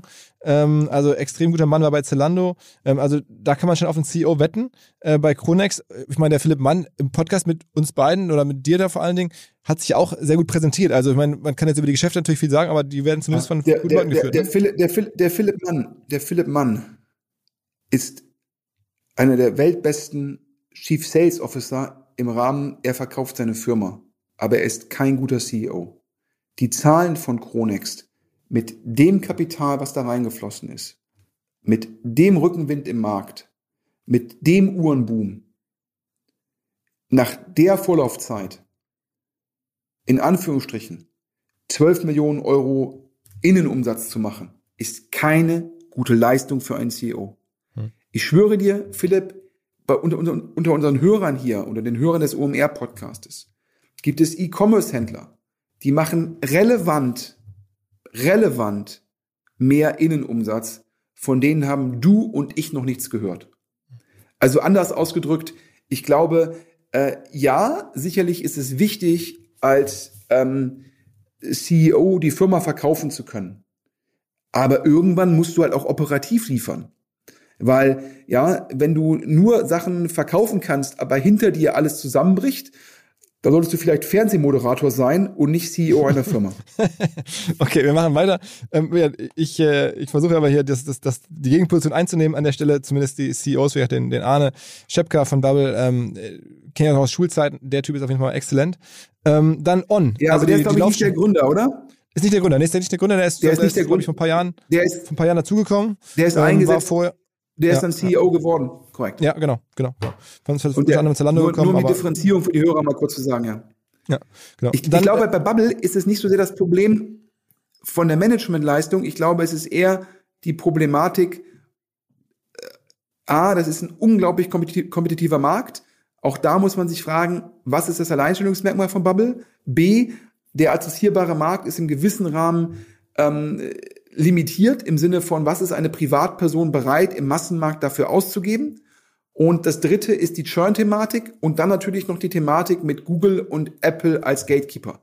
Das heißt, das sind da eher die Probleme, die ich bei Bubble sehe. Bei Chronext habe ich halt gesagt, glaube ich halt, ganz bescheidene Exekution gekoppelt mit einer Bewertung, als wären die irgendwie ähm, Enterprise, SaaS und Steroids. Sind aber E-Com ohne Alleinstellungsmerkmal, mit geringem Wachstum. Also das, das, das ist halt so, als wenn ich das rostige Fahrrad äh, draußen, was an, äh, an der Litfaßsäule steht, irgendwie dem nächsten Typen verkaufe, als irgendwie den neuesten E-Ferrari. So, so auf dem Niveau ist die Kronex-Bewertung. Ja, der E-Ferrari 300.000 Euro, das rostige Fahrrad 20 und dann kommt einer vorbei und ja, es ist eine tolle Leistung von Philipp Mann, ja, zu sagen, dieses rostige Fahrrad ist in Wahrheit ein E-Ferrari und deshalb zahlst du mir dafür jetzt 300.000 Euro. Ja, ein super Sales-Job. Aber das Problem ist, Philipp Mann hat halt kein E-Ferrari gebaut, sondern ein rostiges Fahrrad.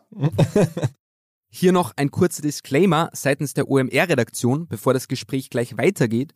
Und zwar werden Philipp und Sven gleich über die beiden Schweizer Firmen On und Sportradar sprechen. Und Sven bezieht sich da bei den Bewertungen für diese Firmen auf den Axios Newsletter. Und dieser Newsletter hat leider die spezielle Aktienstruktur vieler Schweizer Firmen nicht beachtet und deshalb sind die Bewertungen fehlerhaft. Und zwar ist On nicht 12 Milliarden US-Dollar wert, sondern nur 6 Milliarden und Sportradar ist nicht 29 Milliarden wert, sondern nur 8 Milliarden. Aber natürlich sind das weiterhin sehr hohe Bewertungen, sehr hohe Multiples und an der Grundthese von Sven Schmidt ändert sich dadurch nichts. Nächste, nächste ähm, Firma, die an die Börse strebt, ähm, Laufschuhe ähm, aus der Schweiz, war auch noch schon mal hier im Podcast vor so zwei Jahren, hätte ich gesagt, ist einer der Gründer.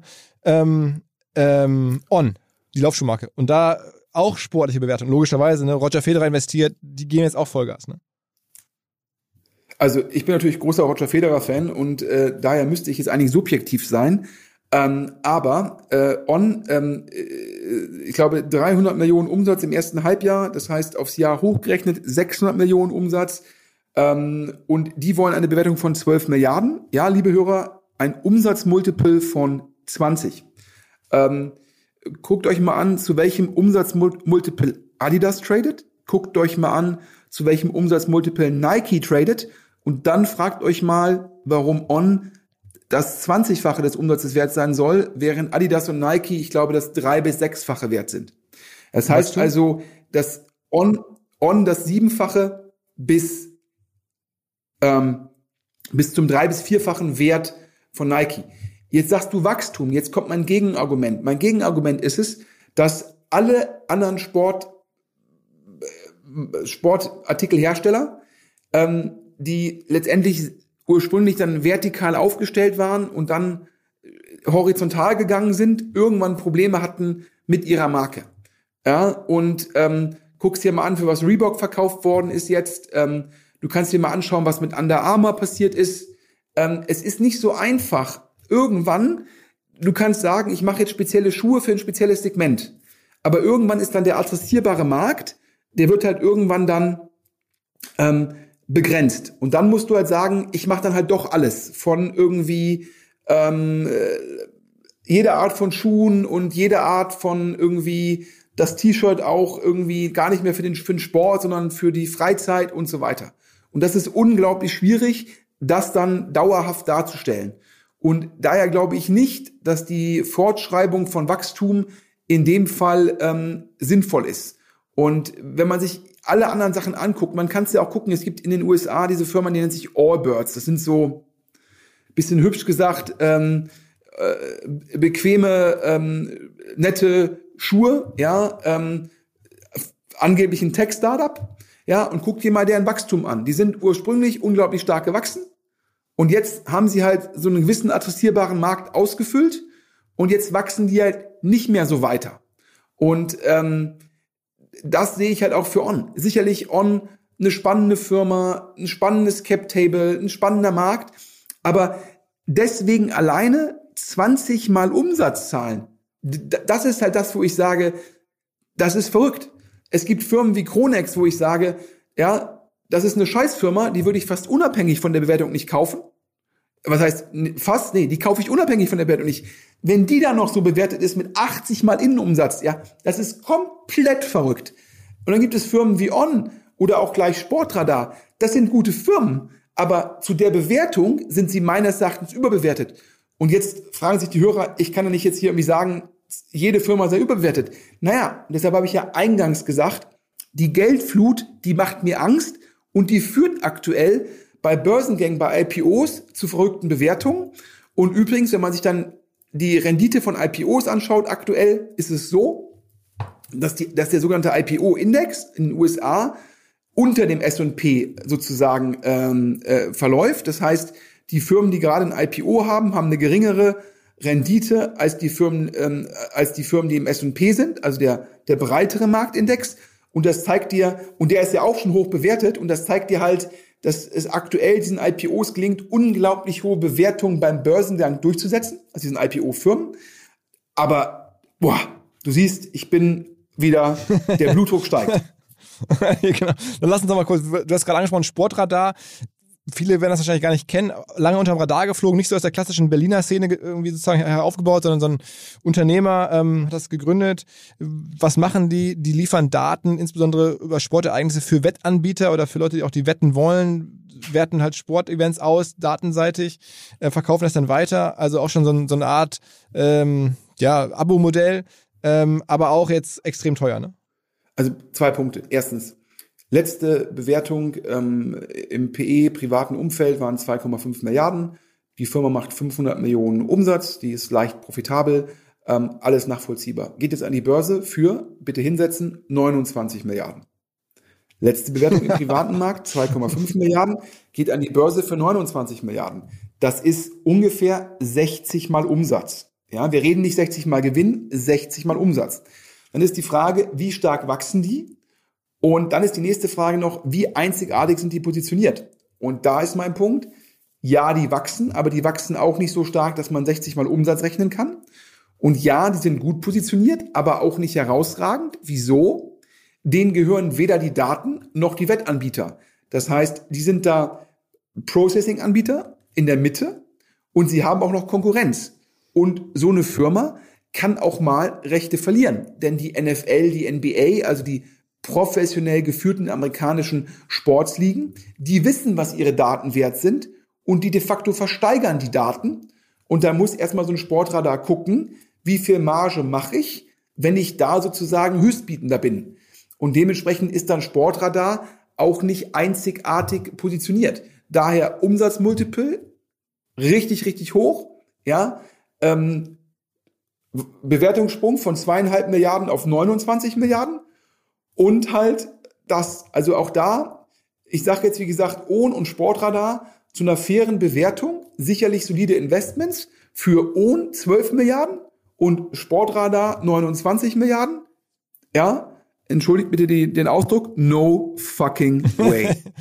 und übrigens auch noch, um das einmal der Vollständigkeit halber, Sportradar auch da eine ganze Reihe von Promis im Cap-Table, Michael Jordan, Mark Cuban, also das scheint jetzt immer mehr das, das, das Normale zu werden, dass halt irgendwie, irgendwie so Superstars, Sportler, Influencer, irgendwas in, in, in doch großen Topfirmen mit dabei sind.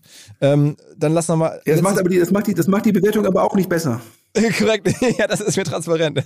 Aber für die Leute ist es auf jeden Fall es angenehm. Macht, es, macht, es, es, es macht auch kein Startup auch nur einen Schritt operativ besser, wenn Mats Hummels dabei ist. Hm, ja. Ähm, wie kommst du jetzt auf den? Aber lass mal kurz äh, Warby Parker machen. Ähm, das ist in den USA die Story, also generell, wer sich für D2C Marketing interessiert, also Direct to Consumer, seit Jahren ähm, sind die damit am stärksten. Die verkaufen halt Brillen ne, im, im D2C-Bereich, ähm, haben sozusagen, so könnte man jetzt positiv formuliert sagen, diesen Brillenbereich ähm, verändert von einem Gut, was man sich alle zwei Jahre mal kauft, zu so einer Art modischen Wegwerfgut, das man irgendwie häufig mal optimiert. Warby Parker, Vorreiter im D2C-Bereich, seit ein paar Jahren unterwegs, jetzt auch ähm, IPO geplant. Ja, ich glaube, es ist in dem Fall ein Direct Listing. Ich glaube, äh, Warby Parker will jetzt kein ähm, frisches Geld aufnehmen, will auch jetzt erstmal im ersten Schritt dann ähm, zumindest in der Sekunde Null kein Secondary, also keinen Verkauf von bestehenden Anteilen machen, sondern will die Anteile einfach nur ähm, direkt an die Börse einführen, wie das auch Coinbase gemacht hat. Ähm, die Anteile von Warby Parker werden jetzt auch schon äh, teilweise wurden und werden auch so schon gehandelt. Ähm, und auch da hat Warby Parker eine, eine relevant hohe Bewertung gegeben, dass auch da das Wachstum ähm, in den letzten Jahren meines Erachtens ähm, nicht so stark war äh, wie erwartet. Immerhin muss man bei Warby Parker sagen, die haben eine starke Marke. Erstens, zweitens, das Geschäft mit Eigenmarken in dem in dem Segment ähm, kann sehr profitabel sein und äh, ich finde die Bewertung hoch, aber ich würde immer noch sagen, lieber Warby Parker als Mr. Specs. Hm. Okay, okay, okay. Ähm, naja, also schauen wir mal. Ähm, insgesamt bist du aber irgendwie äh, in Sorge, sagst du, weil Inflation noch mehr Inflation nach sich zieht, ist es nicht auch so, um das nochmal, was du am Anfang gesagt hast, einzuordnen, dass ähm, der Inflationsmoment, den wir jetzt gerade sehen, auch ein bisschen aus dieser ähm, Mehrwertsteuererlass, ähm, der ja zu Anfang von Corona gekommen ist, der jetzt wieder zurückgedreht wird, dass das da auch die Preise treibt und dass äh, die Inflation ja auch eigentlich immer so um zwei Prozent liegen sollte. Jetzt liegt sie ein bisschen drüber. Ähm, also du machst dir da mehr Sorgen als also offensichtlich äh, Politiker und Zentralbanken. Ja, also die Inflation ist, glaube ich, knappe vier Prozent und nicht zwei Prozent. Das ist das Doppelte. Das ist Punkt eins. Punkt zwei, wenn du dir aktuell ähm, die Preise für Vorleistungen anschaust, also Rohstoffe, Logistik und so weiter, die sind unglaublich stark gestiegen. Das resultiert dann irgendwann, dass die Anbieter ihre Preise anpassen und dann das halt zu mehr Inflation führt. Ähm, also dementsprechend, das ist schon ein Thema und ähm, das Geld drucken, gerade in den USA, ich glaube, der, ähm, der Maersk-CEO, Maersk ist äh, eine der größten äh, Container-Logistik-Reedereianbieter, äh, hat irgendwie gesagt, ich glaube, dass das Importvolumen von Gütern in die USA, glaube ich, jetzt irgendwie circa zehn Prozent größer ist als vor Corona. Das heißt also, dass dann der amerikanische Endkonsument unglaublich viel konsumiert, was dann halt entsprechend importiert wird. Und dass das Ganze halt die ganzen in Anführungsstrichen Logistikwege äh, verstopfen würde, um es mal äh, in diesen Bildern, diese Bilder zu nutzen und oder dieses Bild zu nutzen. Und ähm, das treibt halt dann global die Preise und ist ja nicht nur, dass die Europäische Zentralbank Geld gedruckt hat, das gilt ja, das gleiche gilt ja auch für die FED. Ähm, und da sehen wir jetzt äh, die Konsequenzen. Und ähm, es ist ja immer so, die Inflation entsteht, wenn dann über die Nachfrage, Übernachfrage halt Engpässe sozusagen entstehen und dann Anbieter in der Lage sind, ihre Preise entsprechend anzupassen. Und es war immer die These bis vor kurzem, dass es genügend Produktkapazitäten gibt, damit dann äh, die Nachfrage auch so bedient werden kann. Und jetzt sehen wir steigende Rohstoffpreise, steigende Logistikpreise, steigende Löhne. Da kommt halt alles jetzt zusammen und ähm, das führt zur Inflation. Und ich glaube halt auch wiederum, dass halt Inflation dann zu mehr Inflation führen kann. ähm, weil dann halt jetzt wir erst den ersten Effekt sehen und nicht den Sekundareffekt, der dann als nächstes kommt. Ein letztes Mal hier der Hinweis auf die Kollaboration zwischen Vodafone und Samsung. Die haben sich gemeinsam ein Angebot ausgedacht, bei dem jeder das Beste liefert, was er gerade hat. In dem Fall liefert Vodafone einen Business-Tarif und zwar den Red Business Prime Tarif. Und dann gibt es bei diesem Tarif für 1 Euro im Monat ein Samsung Endgerät dazu und zwar nicht irgendeins, sondern das Samsung Galaxy Z Flip 3. Was ist das Besondere daran? Flip deswegen, weil man es halt falten kann. Das Ganze, wie gesagt, ein Paket, das man sich genau angucken kann unter vodafone.de slash Giga-Deal. Ähm, lassen wir mal zum Abschluss, haben wir uns noch eine Sache ähm, überlegt, weil es ist ja auch die Zeit, wo ähm, der DAX erweitert wird von 30 auf 40 ähm, und es rutschen jetzt immer mehr ähm, ja, deutsche Tech-Firmen in den DAX hinein, also Zalando, HelloFresh, De Delivery Hero war eh schon drin. Ähm, also die Tech-Branche, wir haben es auch gerade in Bewertungen gesehen, verschiebt sich total. Auf einmal ist eine deutsche Firma, so ein Sportradar, äh, so viel wert wie DAX-Konzerne.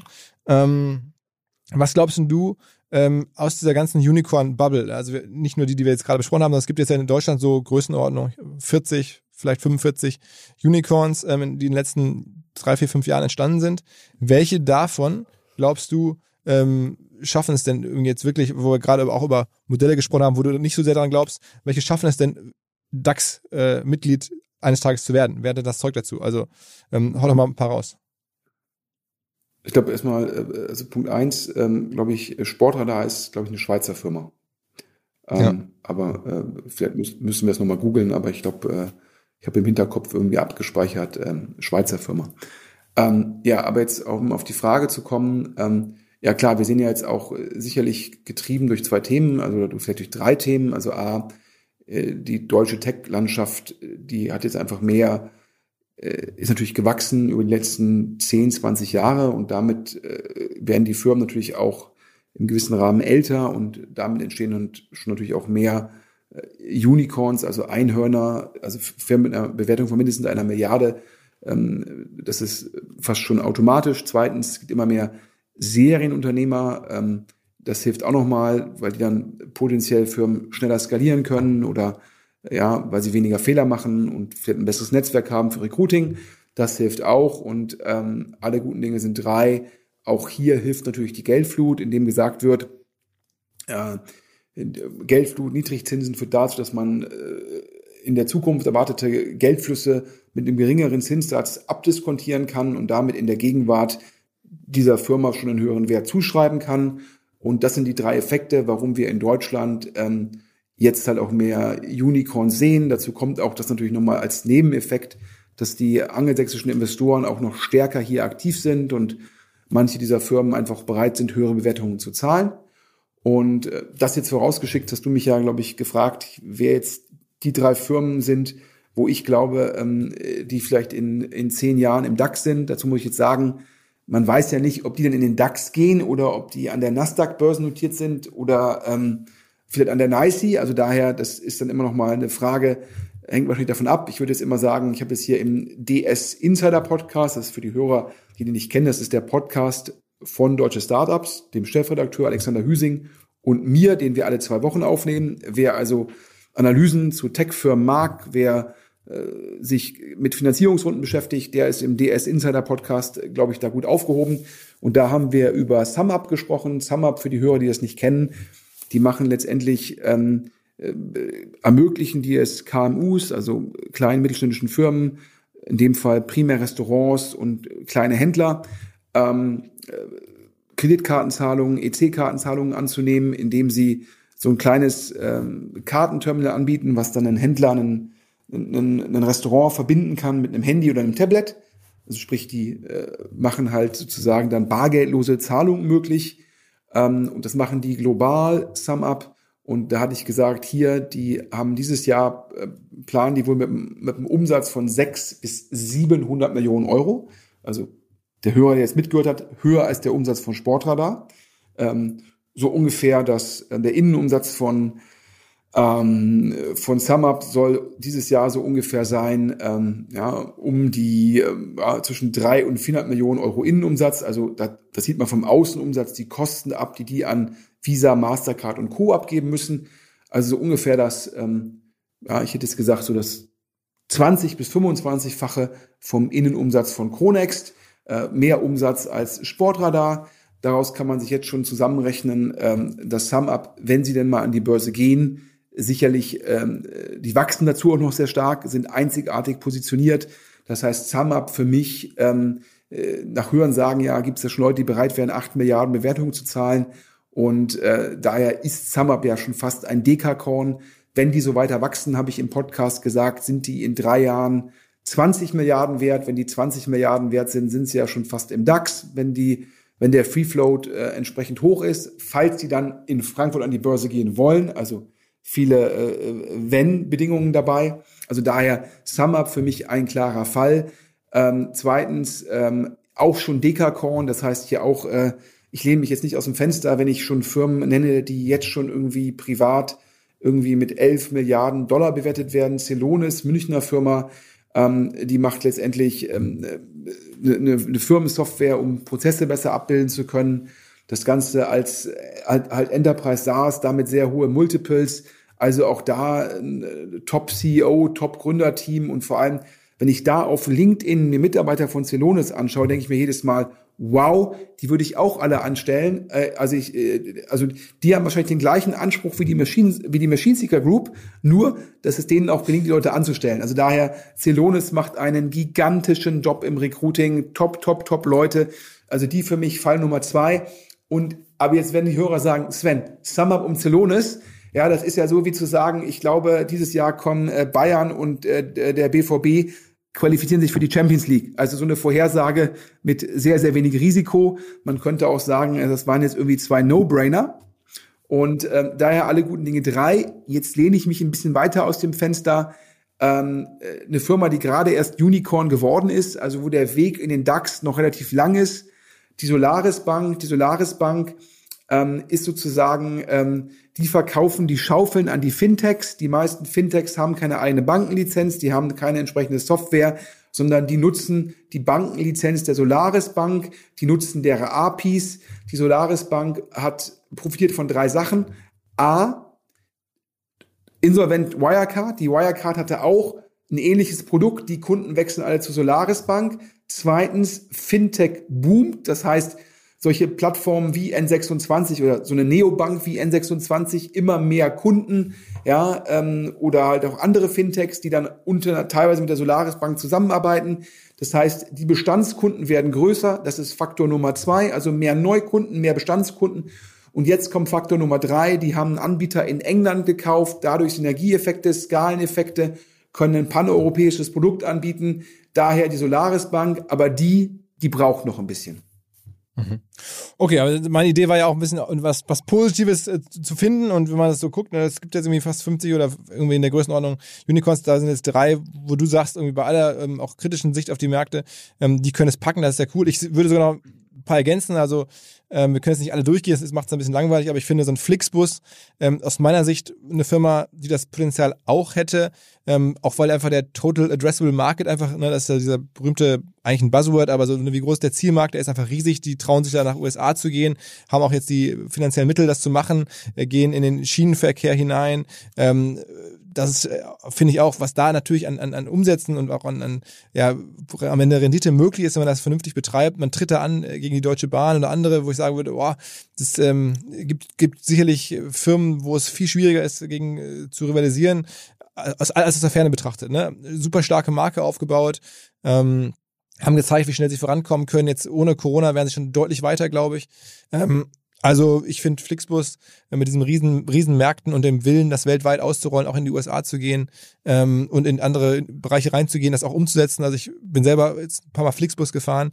Ähm, super Experience, ähm, viel günstiger, musste ich nicht verstecken gegenüber der Deutschen Bahn. Ähm, also insofern würde ich sagen, ähm, ich bin jetzt kein, kein Logistik- oder Reiseexperte, aber das ist eine Firma, wo ich sagen würde, aus der Ferne verstehe ich, ähm, dass da Potenzial gesehen wird. Ja, aber es ist ein langer Weg in den DAX. Ähm, zum einen muss dann auch die US USA-Expansion klappen. Ja, und es ist meistens dann, ähm, da treten die ja gegen einen Bestandsanbieter an, Greyhound. Das ist jetzt nicht immer so einfach, gegen einen Bestandsanbieter, der Netzwerkeffekte hat, anzutreten. Das ist Punkt eins. Punkt zwei ist die Frage, ob die aktuellen Makrotrends, also wieder mehr Leute, die sich irgendwie Autos gekauft haben, halt mehr Individualverkehr, ähm, von wegen Corona, dann teilweise eingeschränkte Reisetätigkeit, auch wegen Corona. Ähm, da ist dann die Frage, ob diese Makrotrends aktuell helfen. Meine These ist es nein. Und ob man sich dann im Schienenverkehr gegen die Deutsche Bahn, gegen den de facto Monopolisten durchsetzen kann, ist auch ein dickes Brett. Das heißt, ja, ich, ich kann deine Hypothese verstehen, aber ich glaube, da hängt es jetzt noch von zwei, drei Punkten ab. Und äh, daher glaube ich, äh, bei der Solaris Bank ist es halt noch ein langer, langer Weg. Flixbus ist da schon größer. Aber bei Flixbus äh, stehen jetzt noch ein, zwei dicke Bretter zur Exekution an. Und daher würde ich sagen, da sind SumUp und Celonis für mich die klareren Fälle. Ja, also ich, ich hätte auch sofort SumUp auf meiner Liste drauf. Celonis kenne ich fast gar nicht, kann ich kaum einschätzen, aber klar, die, die, die Fakten, die man so sehen kann, die Bewertung, die es da schon gibt, äh, die sind natürlich super. Ähm, SumUp hätte ich jetzt auch genommen. Äh, wir hatten Flixbus. Ich habe das Gefühl, dass es sehr, sehr vielen Menschen in der Breite ähm, dieses Corona-Thema nicht so das Leben verändert, ähm, wie man das vielleicht im, im, im ängstlichen Fall meint. Also ne, wenn man guckt, sobald Partys wieder gehen, sind da auch alle. Ne? Und zwar durch die Bank. Also, sobald irgendwas wieder erlaubt ist, wird's wieder gemacht. Ähm, insofern glaube ich, das wird man da auch sehen, dass die Leute sagen, es geht ja wieder, ähm, das zeigt ja alleine, wenn man jetzt mal ganz äh, weit hergeholt argumentiert, äh, die Tatsache, dass sich einfach Leute auch in größeren Mengen nicht impfen lassen, zeigt ja irgendwie, dass sie scheinbar gar kein Problembewusstsein haben. Und ich glaube, dieses kein Problembewusstsein zu haben, hilft am Ende Flixbus, weil einfach Leute sagen, pff, was soll mir passieren? Ich falle damit wieder. Ähm, insofern, ähm, Machen wir es mal ab, aber das wäre eine These. Und dann, ähm, wo du die Solaris Bank nimmst, ähm, als dritten würde ich mich noch äh, trauen, und das ist natürlich auch ein Partner von uns, aber nicht deswegen, sondern ich würde ähm, Trade Republic größeres zutrauen. Ähm, da kann man ganz einfach argumentieren und sagen, ich äh, source mein Gehirn aus und gucke mir einfach an, wer da zuletzt auf einer 5 Milliarden Dollar Bewertung investiert hat, so die besten Investoren der Welt. Ähm, die machen das ja auch nicht, weil sie hoffen, dass das Ding irgendwie im nächsten Jahr 6 Milliarden oder 7 Milliarden wert ist, sondern die denken eher schon Richtung 20. Ähm, da kann man immer sagen, okay, da ist man zumindest in guter Gesellschaft. Und dann würde ich sagen, ähm, auch da äh, ein, ein Riesenmarkt, die müssen natürlich auch erstmal zeigen, dass sie ins Ausland gehen können mit dem äh, ganzen Produkt. Aber ich ähm, finde, das, das Gründerteam kennen die äh, persönlich äh, extrem stark. Ähm, glaube, was die so gemacht haben, auch wie nachhaltig die vorgehen, die sind jetzt schon seit vielen Jahren viel länger unterwegs, als man das denkt, haben jetzt einfach nur Timing-Glück gehabt, aber nicht jetzt irgendwie gerade erst angefangen, weil es so heiß war, sondern sie machen das schon mit super Überzeugung seit vielen, vielen Jahren, arbeiten daran, ähm, haben das ganze Modell sehr nachhaltig aufgestellt. Hm, ich glaube auch da Banking-Hype, ähm, es gibt dieses Thema, dass du musst ja, meine, irgendwann werden auch die äh, Menschen verstehen, du musst irgendwie in Aktien gehen, äh, um deine Altersversorgung zu sichern. Das ist ja neben Klimawandel und ähm, weiß ich nicht, Digitalisierung das ganz große Thema eigentlich. Ähm, wie äh, sorgen wir altersmäßig vor, weil es wird ja nicht mehr so gehen wie in den letzten Jahren. Und da muss ja irgendwie eine Lösung her. Und ich, sehe irgendwie keine, außer so ganz pauschal in Aktien zu gehen, bei immer mehr Menschen. Und das kann natürlich ein Trade Republic, wenn sie wegkommen von diesem Zockerding, das wollen sie auch nicht sein, ähm, kann das schon lösen. Und da glaube ich, wenn das gelingt, so diese Altersvorsorge-Problematik, die es ja wirklich gibt, in der ganz großen Situation äh, Breite, wenn das, wenn die das lösen können und da, eine Hilfe sein können, dann ist das ein riesen Geschäftsmodell. Ähm, und zu Recht ja auch und hoffentlich in dem positiven Sinne für alle. Insofern würde ich jetzt auf die wenden. Ja, ich glaube, es ist ein bisschen die Frage, ähm, ob es denen die europäische Expansion gelingt. Ja? Also die Frage, ob du alleine in Deutschland ähm, dann daraus in den DAX kommst, ja, muss man mal schauen mit dem Erfolg. Da wird der Markt ja auch schon kompetitiver, also sprich ähm, die ganzen Anbieter da merken halt jetzt, dass ähm, die Kundenakquisition der additiven Kunden jetzt ein dickeres Brett wird, weil der äh, Scalable, ähm, FlatEx und wie sie alle heißen, da ist auch im gleichen ähm, Teich fischen. Das heißt, ich glaube, für die Skalierung von Trade Republic ist es jetzt halt wichtig, dass da auch die ausländischen Märkte genauso gut funktionieren. Und äh, das ist jetzt für mich natürlich schwer, schwer zu beurteilen, wie dort die Kundenakquisitionskosten halt entsprechend aussehen. Aber wahrscheinlich ähm, ist da, hast du ja recht, ne? so ein Sequoia und Co., ja, die das natürlich auch bei Robinhood in den USA gesehen haben, ist da ein sehr guter Indikator. Also daher, ich ähm, glaube, die Chance ähm, besteht da in jedem Fall. Punkt. Und ist natürlich auch jetzt schon bei einer sehr hohen Bewertung. Ja. Nun lass noch mal, ähm, um es abzuschließen, in der Zeit, wo jetzt alle an die Börse gehen, haben es ja gerade besprochen, warum geht ein Surplus oder, oder wird jetzt ein Surplus von der Börse runtergenommen? Also warum kommt da jetzt so eine amerikanische Private Equity Firma und ähm, ähm, nimmt die runter? Also war das für dich überraschend? Ja, ich habe das nicht so eng verfolgt. Ich glaube, man ist immer überrascht, wenn man an einem Thema dran ist und dann passiert was, von dem man nicht gerechnet hat. Ich bin jetzt nicht der Zo Plus Experte. Ähm, ich bin auch, ich, ich habe jetzt kein, weder einen Hund noch eine Katze. Ähm, also damit bin ich da jetzt auch kein, kein Kunde und auch kein Kunde ähm, bei der etwaigen Konkurrenz. Also in Deutschland wäre das ja, glaube ich, dann primär ähm, Fressnapf. Und ähm, ja, ich glaube, zu Plus das, was ich mitbekommen habe, ist ja immer sehr diszipliniert gewachsen, also immer sehr stark geguckt, a, was sind die Kundenakquisitionskosten und b, wie können wir unsere Kunden entsprechend halten, also immer der Fokus auf die Bestand, auf die Bestandskundenpflege und dann das Ganze immer auf Kapitaleffizienz. Ähm, und äh, parallel sind halt andere Anbieter, ähm, teilweise auch im Ausland, stärker gewachsen, indem sie ähm, mehr Geld für Kundenakquisition ausgegeben haben und sich wahrscheinlich eher so ex post gefragt haben, wie kann ich dann das, äh, die Kosten entsprechend wieder, wieder reinholen. Und äh, der Markt hat ja Wachstum halt, äh, bewertet Wachstum sehr hoch, hat Wachstum sehr hoch bewertet. Und dementsprechend sind halt dann andere Anbieter in dem Segment mit höherem Wachstum sehr hoch bewertet. Und wenn du dann als PE auf zu Plus guckst, denkst dir halt, wenn es mir gelingt, das Wachstum vielleicht auf 40 Prozent äh, zu treiben, jetzt unabhängig davon, was das kurzfristig für den EBIT oder für den EBITDA heißt, dann ist das aus Marktperspektive ähm, auf einmal ähm, eine ganz andere Kiste. Und das scheint mir der Grund zu sein, warum da jetzt ein, ein PE ähm, bereit war, 30, 40 Prozent Aufschlag zu zahlen, um dann zu sagen, wenn die Firma dann halt ähm, wieder privat gemanagt wird, können wir halt jetzt unabhängig vom EBITDA auf Wachstum finanzieren und dann ist wahrscheinlich die These, je mehr Wachstum ich realisiere, desto mehr Skaleneffekte habe ich und dann kann ich auch besser nochmal Eigenmarken platzieren, kann dann über die Eigenmarken ähm, meine, meine Bruttomarge ausweiten und darüber dann auch die vielleicht geschiedenen Kundenakquisitionskosten, die ich dann ein, zwei Jahre vorher hatte, gegenfinanzieren und kann dann mit einer ganz anderen Storyline die Firma wieder an die Börse bringen. Ähm, das scheint der Punkt zu sein. Eigentlich hat der Zur Plus nach Hörensagen ein sehr gutes Management. Ähm, und dann fragt man sich, warum haben die das jetzt nicht selbst gemacht? Das wäre jetzt so ein bisschen die Gegenfrage. Aber ist natürlich einfach weiterhin sehr, sehr viel Geld im Markt. Darüber hatten wir ja gesprochen. Das ist ja auch der Grund für die hohen Börsenbewertungen. Und ja, so ein Plus sieht natürlich komparativ zu einem O und zu einem Chronext, ja, sieht Plus aus äh, wie ein Geschenk mit drei Schleifen.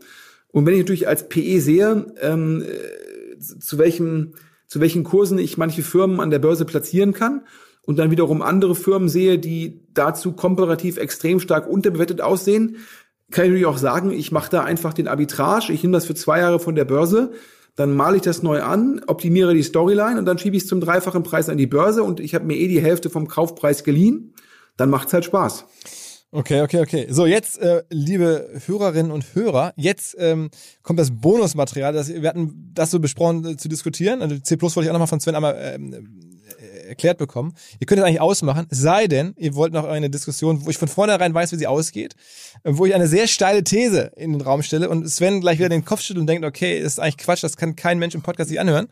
Aber ich würde trotzdem mal zum Abschluss noch eine These reinhauen und sagen, auch das ist übrigens ein börsenrelevantes Thema und so komme ich auch drauf. Ähm, der Fußballverein Borussia Dortmund ist ja börsennotiert. Und da steht im nächsten Jahr die Frage an, oder eigentlich steht jetzt schon an, was passiert mit dem besten Spieler des Vereins? Ähm, vielleicht einem der besten ähm, Spieler auf der Welt aktuell überhaupt. Erling Haaland heißt er, ist der Stürmer.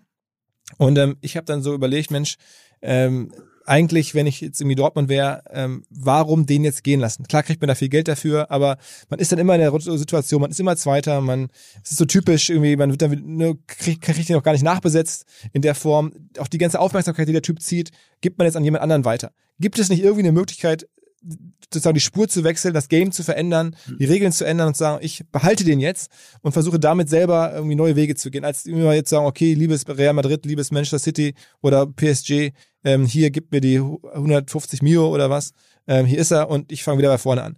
Und da habe ich zu Sven gesagt, eigentlich müsste man doch jetzt als Dortmund hingehen und sagen, ich gehe all in, wie heißt das so auf Englisch, I'm throwing the kitchen sink, ähm, um irgendwie ähm, den Typen zu halten. Und man könnte ja als, auch als Dortmund eine, eine Kapitalerhöhung machen. Man könnte sagen, okay, guck mal, ich ähm, brauche jetzt wahrscheinlich so 200, 300 Millionen Euro extra irgendwo her, um den Typen zu halten. Ähm, die hole ich mir von den Anlegern. Ähm, und dann zahle ich dem halt das, was man so jemandem zahlen muss. Das liegt wahrscheinlich so bei 50 Millionen ähm, brutto.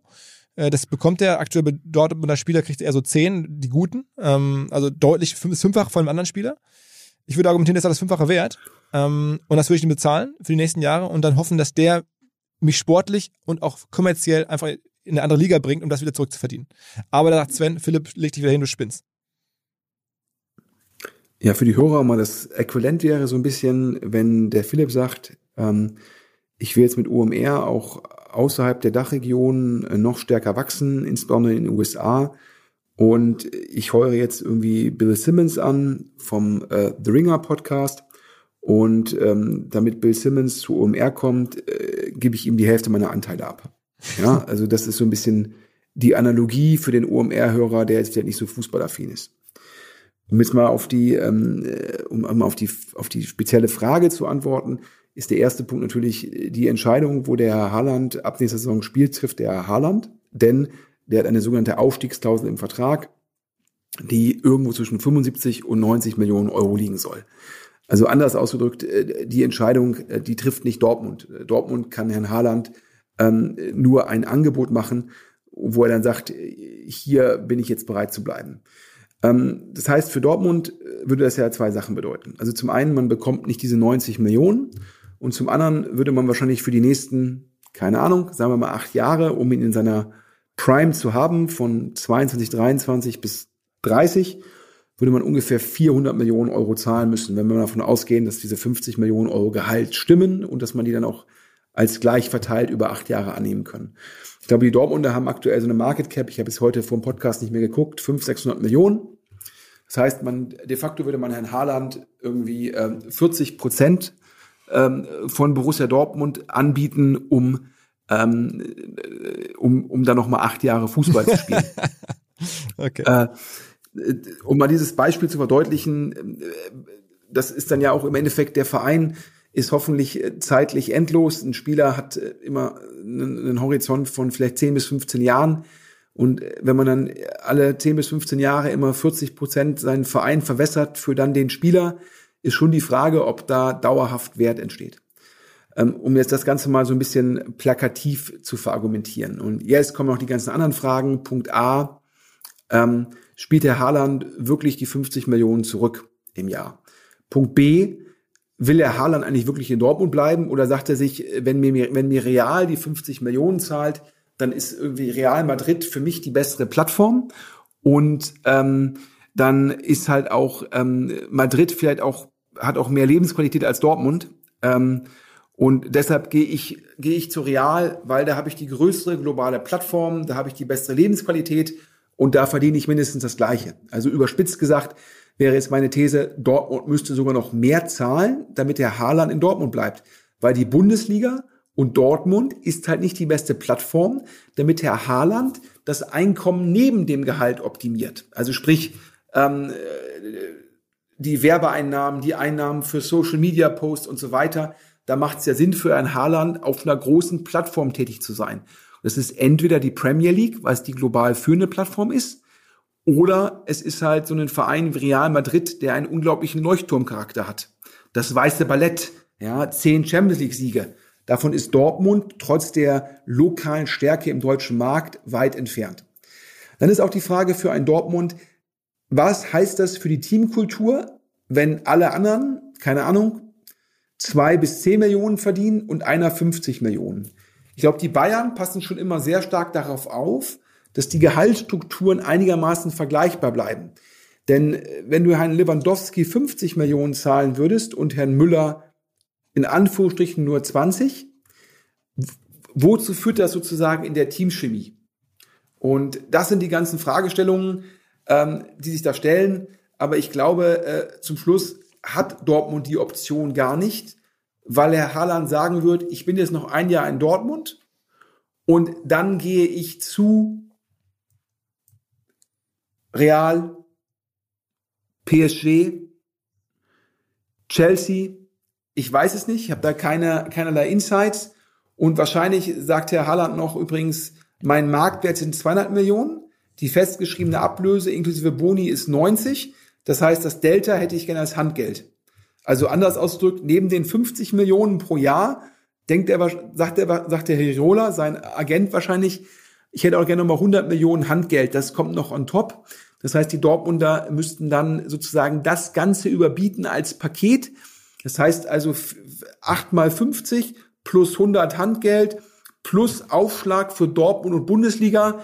Das sind dann, dann eher wahrscheinlich 600 bis 700 Millionen, damit der, der Riola überhaupt mit Herrn Watzke noch telefoniert. Also daher, das ist eher sozusagen der, der, der feuchte Traum in BVB-Fanforen ähm, und ganz, ganz, ganz, ganz weit entfernt von der Realität. Lass, lass mich nochmal versuchen.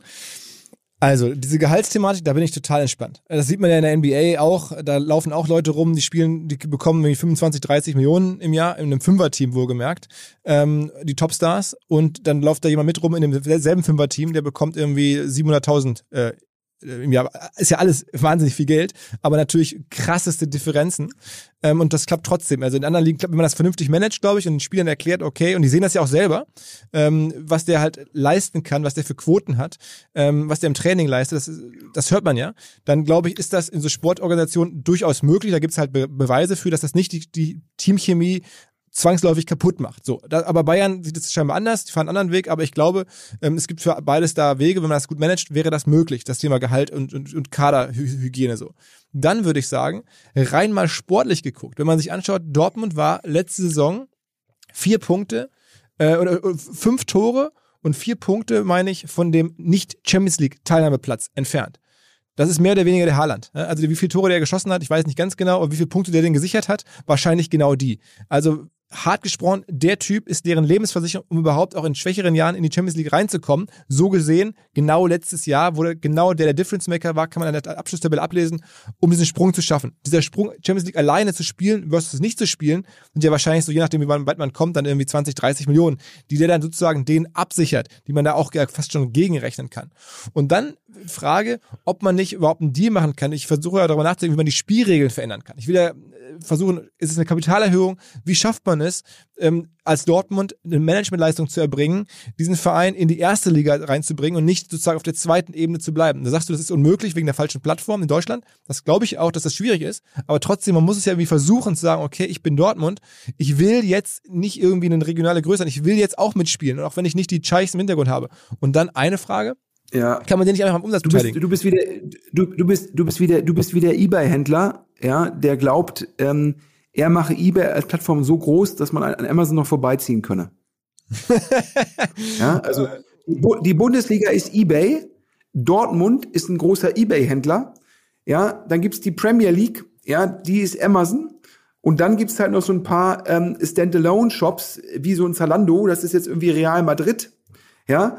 Und du bist so ein eBay-Händler, der irgendwie ähm, noch einmal denkt, der weiß im Endeffekt, das Ende naht, ja, und äh, jetzt nochmal denkt, ähm, wenn ich jetzt irgendwie äh, Apple überzeuge, dass ich für das iPhone 2000 Euro zahle und das dann auf eBay für 1000 Euro verkaufe und das dafür vier Wochen exklusiv habe und dann fühlt sich eBay nochmal für vier Wochen so an, als wäre eBay Amazon. So auf dem, so ist die Erklärung. Und natürlich gibt es immer Ausnahmen. Aber Philipp, ich muss ganz offen sagen, wenn du jetzt sagst, Teamchemie kann man alles managen, dann muss ich dich mal hier ganz klar auffordern, dann wird es Zeit, dass du für den Schalke Aufsichtsrat kandidierst und dich aktiv bei Schalke einbringst. ja, muss man mal ganz deutlich sagen. Weil wenn du jetzt diese Insights hast, wie man das alles hinbekommt, ja, da hätte dich Schalke schon letzte Saison brauchen können. Aber lass noch mal die Gedanken, kann man den nicht am Umsatz beteiligen? Kann man nicht sagen, Mensch, du hast so krasse Möglichkeiten mit deinen Social Media Reichweiten, ne? Der ist jetzt ja schon wie bei bei Instagram ist der glaube ich äh, genauso groß äh, wie der Verein, größer als alle anderen in der Bundesliga. Ähm, der wächst weiter, TikTok wird ein Kanal werden für für Dortmund, für für Haaland, wenn man das vernünftig managt. Ähm, der passt da perfekt in diese Social Media Welt rein, wie der sich anzieht, die ganzen Klamotten, wie der so auftritt. Ähm, das passt da mega, da gibt's Storytelling-Möglichkeiten ohne Ende. Warum nicht einfach dem sagen, hör zu, ähm, du bleibst hier, das ist dein Grundgehalt und du bist am Umsatz des der Gesamtvereins mit beteiligt und wenn man guckt, die machen, was man Umsatz, 400 Millionen oder sowas. Ähm, in dem, jetzt weiß ich nicht ganz genau, Corona-Effekt hin und daher, aber so Größenordnung. Ähm, wenn man dem sagt, dass da sind jetzt irgendwie bis zu ja. 10% drin, ähm, dann ist, dann kommt er vielleicht sogar am Ende auf mehr und der Verein Ja, auch auf aber- mehr. Ja, aber zum Schluss, de facto hat ja Barcelona das mit dem Messi gemacht. Und obwohl Barcelona eine globale Plattform ist, obwohl Barcelona ein Leuchtturm ist, ähm, äh, haben halt die ähm, 100, ich glaube, es waren in den letzten fünf Jahren irgendwie so 600, 700 Millionen, also so 130 Millionen pro Jahr an, an Messi, die Barcelona gezahlt hat. Ich glaube, wenn man das alles zusammenrechnet, äh, hat, war das sogar für Barcelona schwierig, das gegen zu finanzieren.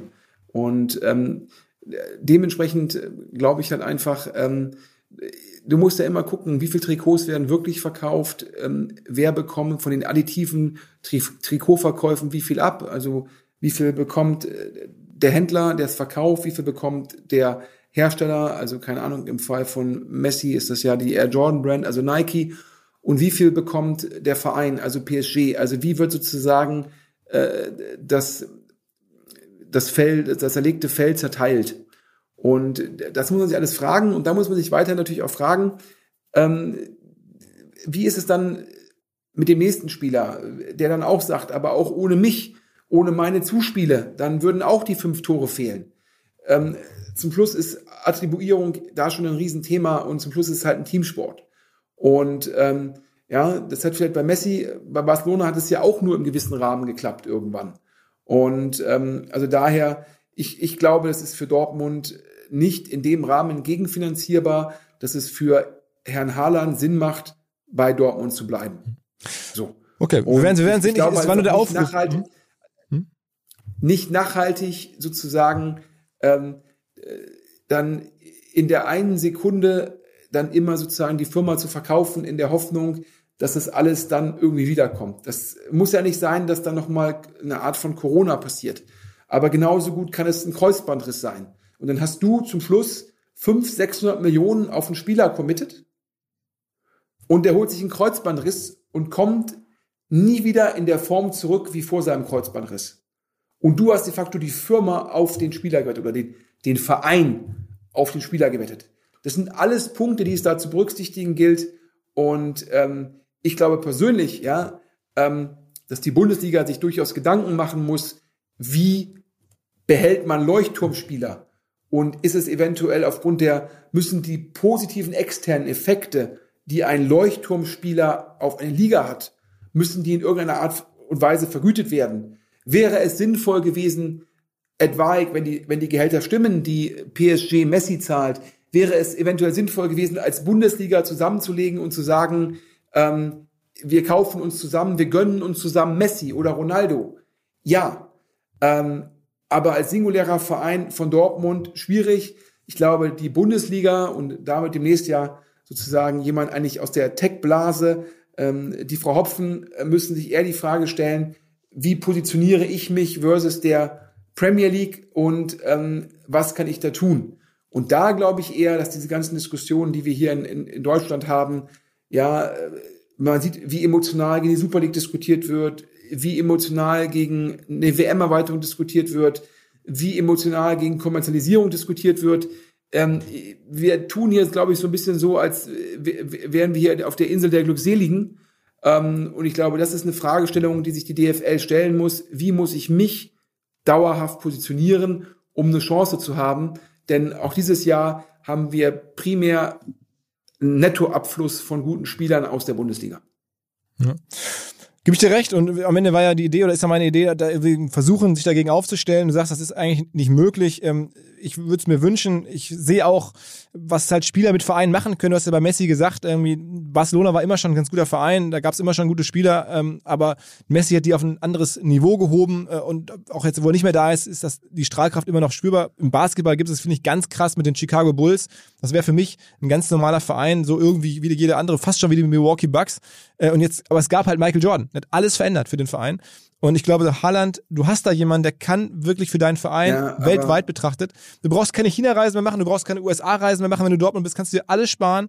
Du brauchst so einen Typen. Ähm, und damit Ja, das Spiel. aber- aber- so. Ja. Kevin Durant spielt in der NBA und nicht in der Basketball-Bundesliga. Also erste Aussage. Zweite Aussage, in den USA geht es sogar in, den, in, in so Sportsligen wie der NBA, wo die Spieler ähm, nach Ablauf ihres Vertrages äh, sehr große Freiheiten genießen, geht der Trend dahin, ähm, dass dort Städte wie Miami, New York, Los Angeles als attraktiver empfunden werden als andere Städte, mit wenigen Ausnahmen. Und also daher, das ist ja mein Argument. Die Premier League ist die NBA des Fußballs und die, dann gibt's ja noch diese, diese zwei, drei Leuchtturmvereine außerhalb, die dann auch noch attraktiv sind. Also ähm, ich glaube, in Barcelona leben. Ähm, da ist es warm, da ist Meer, eine der, eine der schönsten Städte mit einem Stadtstrand. Äh, das, das ist natürlich auch nochmal was ganz was anderes. Und das kommt da alles zusammen. Und dann zu sagen, ich versuche jetzt den zu halten und dafür, um den Anglizismus zu benutzen, bet the company, ähm, finde ich vermessen. Aber ich ist natürlich für Gedankenspiele in, in den ähm, in den BVB-Fanforen ist das natürlich geiles Futter. Ja, absolut. Und es gibt auch Beispiele, wo es gerade jüngst geklappt hat, natürlich unter ganz anderen Rahmenbedingungen, ist mir auch klar, äh, anderes Regelwerk, ähm, aber die Milwaukee Bucks, äh, haben wir gerade darüber gesprochen, als eigentlich ein Verein, den man kaum wahrnimmt, ähm, insbesondere im Vergleich zu den Chicago Bulls, die sind ja aber jetzt letztes Jahr Meister geworden und die haben es geschafft, den transzendierenden Spieler zu halten, der auch woanders hätte nicht ganz so viel verdienen können, weil das Reglement anders ist, aber ähm, der auch äh, hätte woanders leben können und den alle haben wollten, diesen Janis Antetokounmpo, ähm, den haben die jetzt da verlängern können. Also ja, vor ganz anderem Re Regelwerk, aber trotzdem, da ist es irgendwie gelungen. Ähm, deswegen finde ich die Anstrengung aus Dortmunder Sicht, ich, auch wenn ich Schalker bin, ich würde es für alle, für, für Schalke, für die Liga mir wünschen, wenn man da über Umsatzbeteiligung, Kapitalerhöhung, ähm, Beteiligung an irgendwelchen anderen Themen es schaffen könnte, den zu halten. Und ich sehe es auch nicht ganz unmöglich an, weil es gibt auch Städte außerhalb der Premier League, äh, wie jetzt in Turin oder wie in Barcelona, die jetzt schöner sind, aber nicht unbedingt, wo die Stadien genauso groß nur sind, wo die Einzugsgebiete auch nur genauso groß sind wie in Dortmund. Also wir reden jetzt hier nicht von Heidenheim. Also Dortmund hat ja schon was, ne? Das Ruhrgebiet dahinter, die, das Riesenstadion. Also wirtschaftliche Power ist schon da. So, aber ich, ich höre schon, ich höre schon. Es, hört, es, hört, es, hört sich, es hört sich so an, als würdest du nicht Schalke Aufsichtsrat werden wollen, sondern BVB-Aufsichtsrat. Bei beiden. Multi-Aufsichtsrat. Multi-Aufsichtsrat. Also ich sehe schon, also das Ziel von Philipp Westermeier, Aufsichtsrat bei Pauli und Hansa Rostock und bei Schalke und Dortmund. Und wenn das alles klappt, sorgst du für Frieden im Mittleren Osten. Alles klar. In diesem Sinne, was ein Podcast. Vielen Dank für deine Zeit, Sven. Ähm, wir machen das in ein paar Wochen wieder. Mal gucken, wie es mit Haaland weiterläuft. Mal gucken, wie die, wie die Börsengänge klappen. Vielen Dank für deine Zeit. Philipp, sehr gerne. Bis dann. Tschüss. Alles klar. Ciao, ciao. Erstmalig hier im Podcast ein Hinweis auf Kinowerbung. Und zwar aus wirklich gegebenem Anlass. Es kommt nämlich am 30.09. der neue James Bond-Film endlich nach langem Warten in die Kinos. Und man kann jetzt im Vorfeld von James Bond seinen Spot zeigen. Man kann, wenn man Gorillas ist, wenn man Trade Republic ist, natürlich da jetzt gerade seine Marke aufbauen. Firmen, die ohnehin gerade sehr viel tun für Werbung, äh, um Marke aufzubauen. Aber viele andere natürlich auch überlegt, ob nicht vielleicht das Umfeld vom James Bond-Film für euch passen könnte. Man erreicht jede Woche über eine Million Menschen quer durch die ganzen Kinos. Wer Bock hat, meldet euch bei dem europäischen Marktführer in Sachen Kinovermarktung. Die Kollegen von Weischer Media sitzen hier in Hamburg. Eine kurze Mail an passenderweise bond, B-O-N-D, at weischer.net. Und dann kann man gemeinsam diskutieren, wie man bei James Bond oder im Umfeld von James Bond seine Marke positioniert. Auf geht's!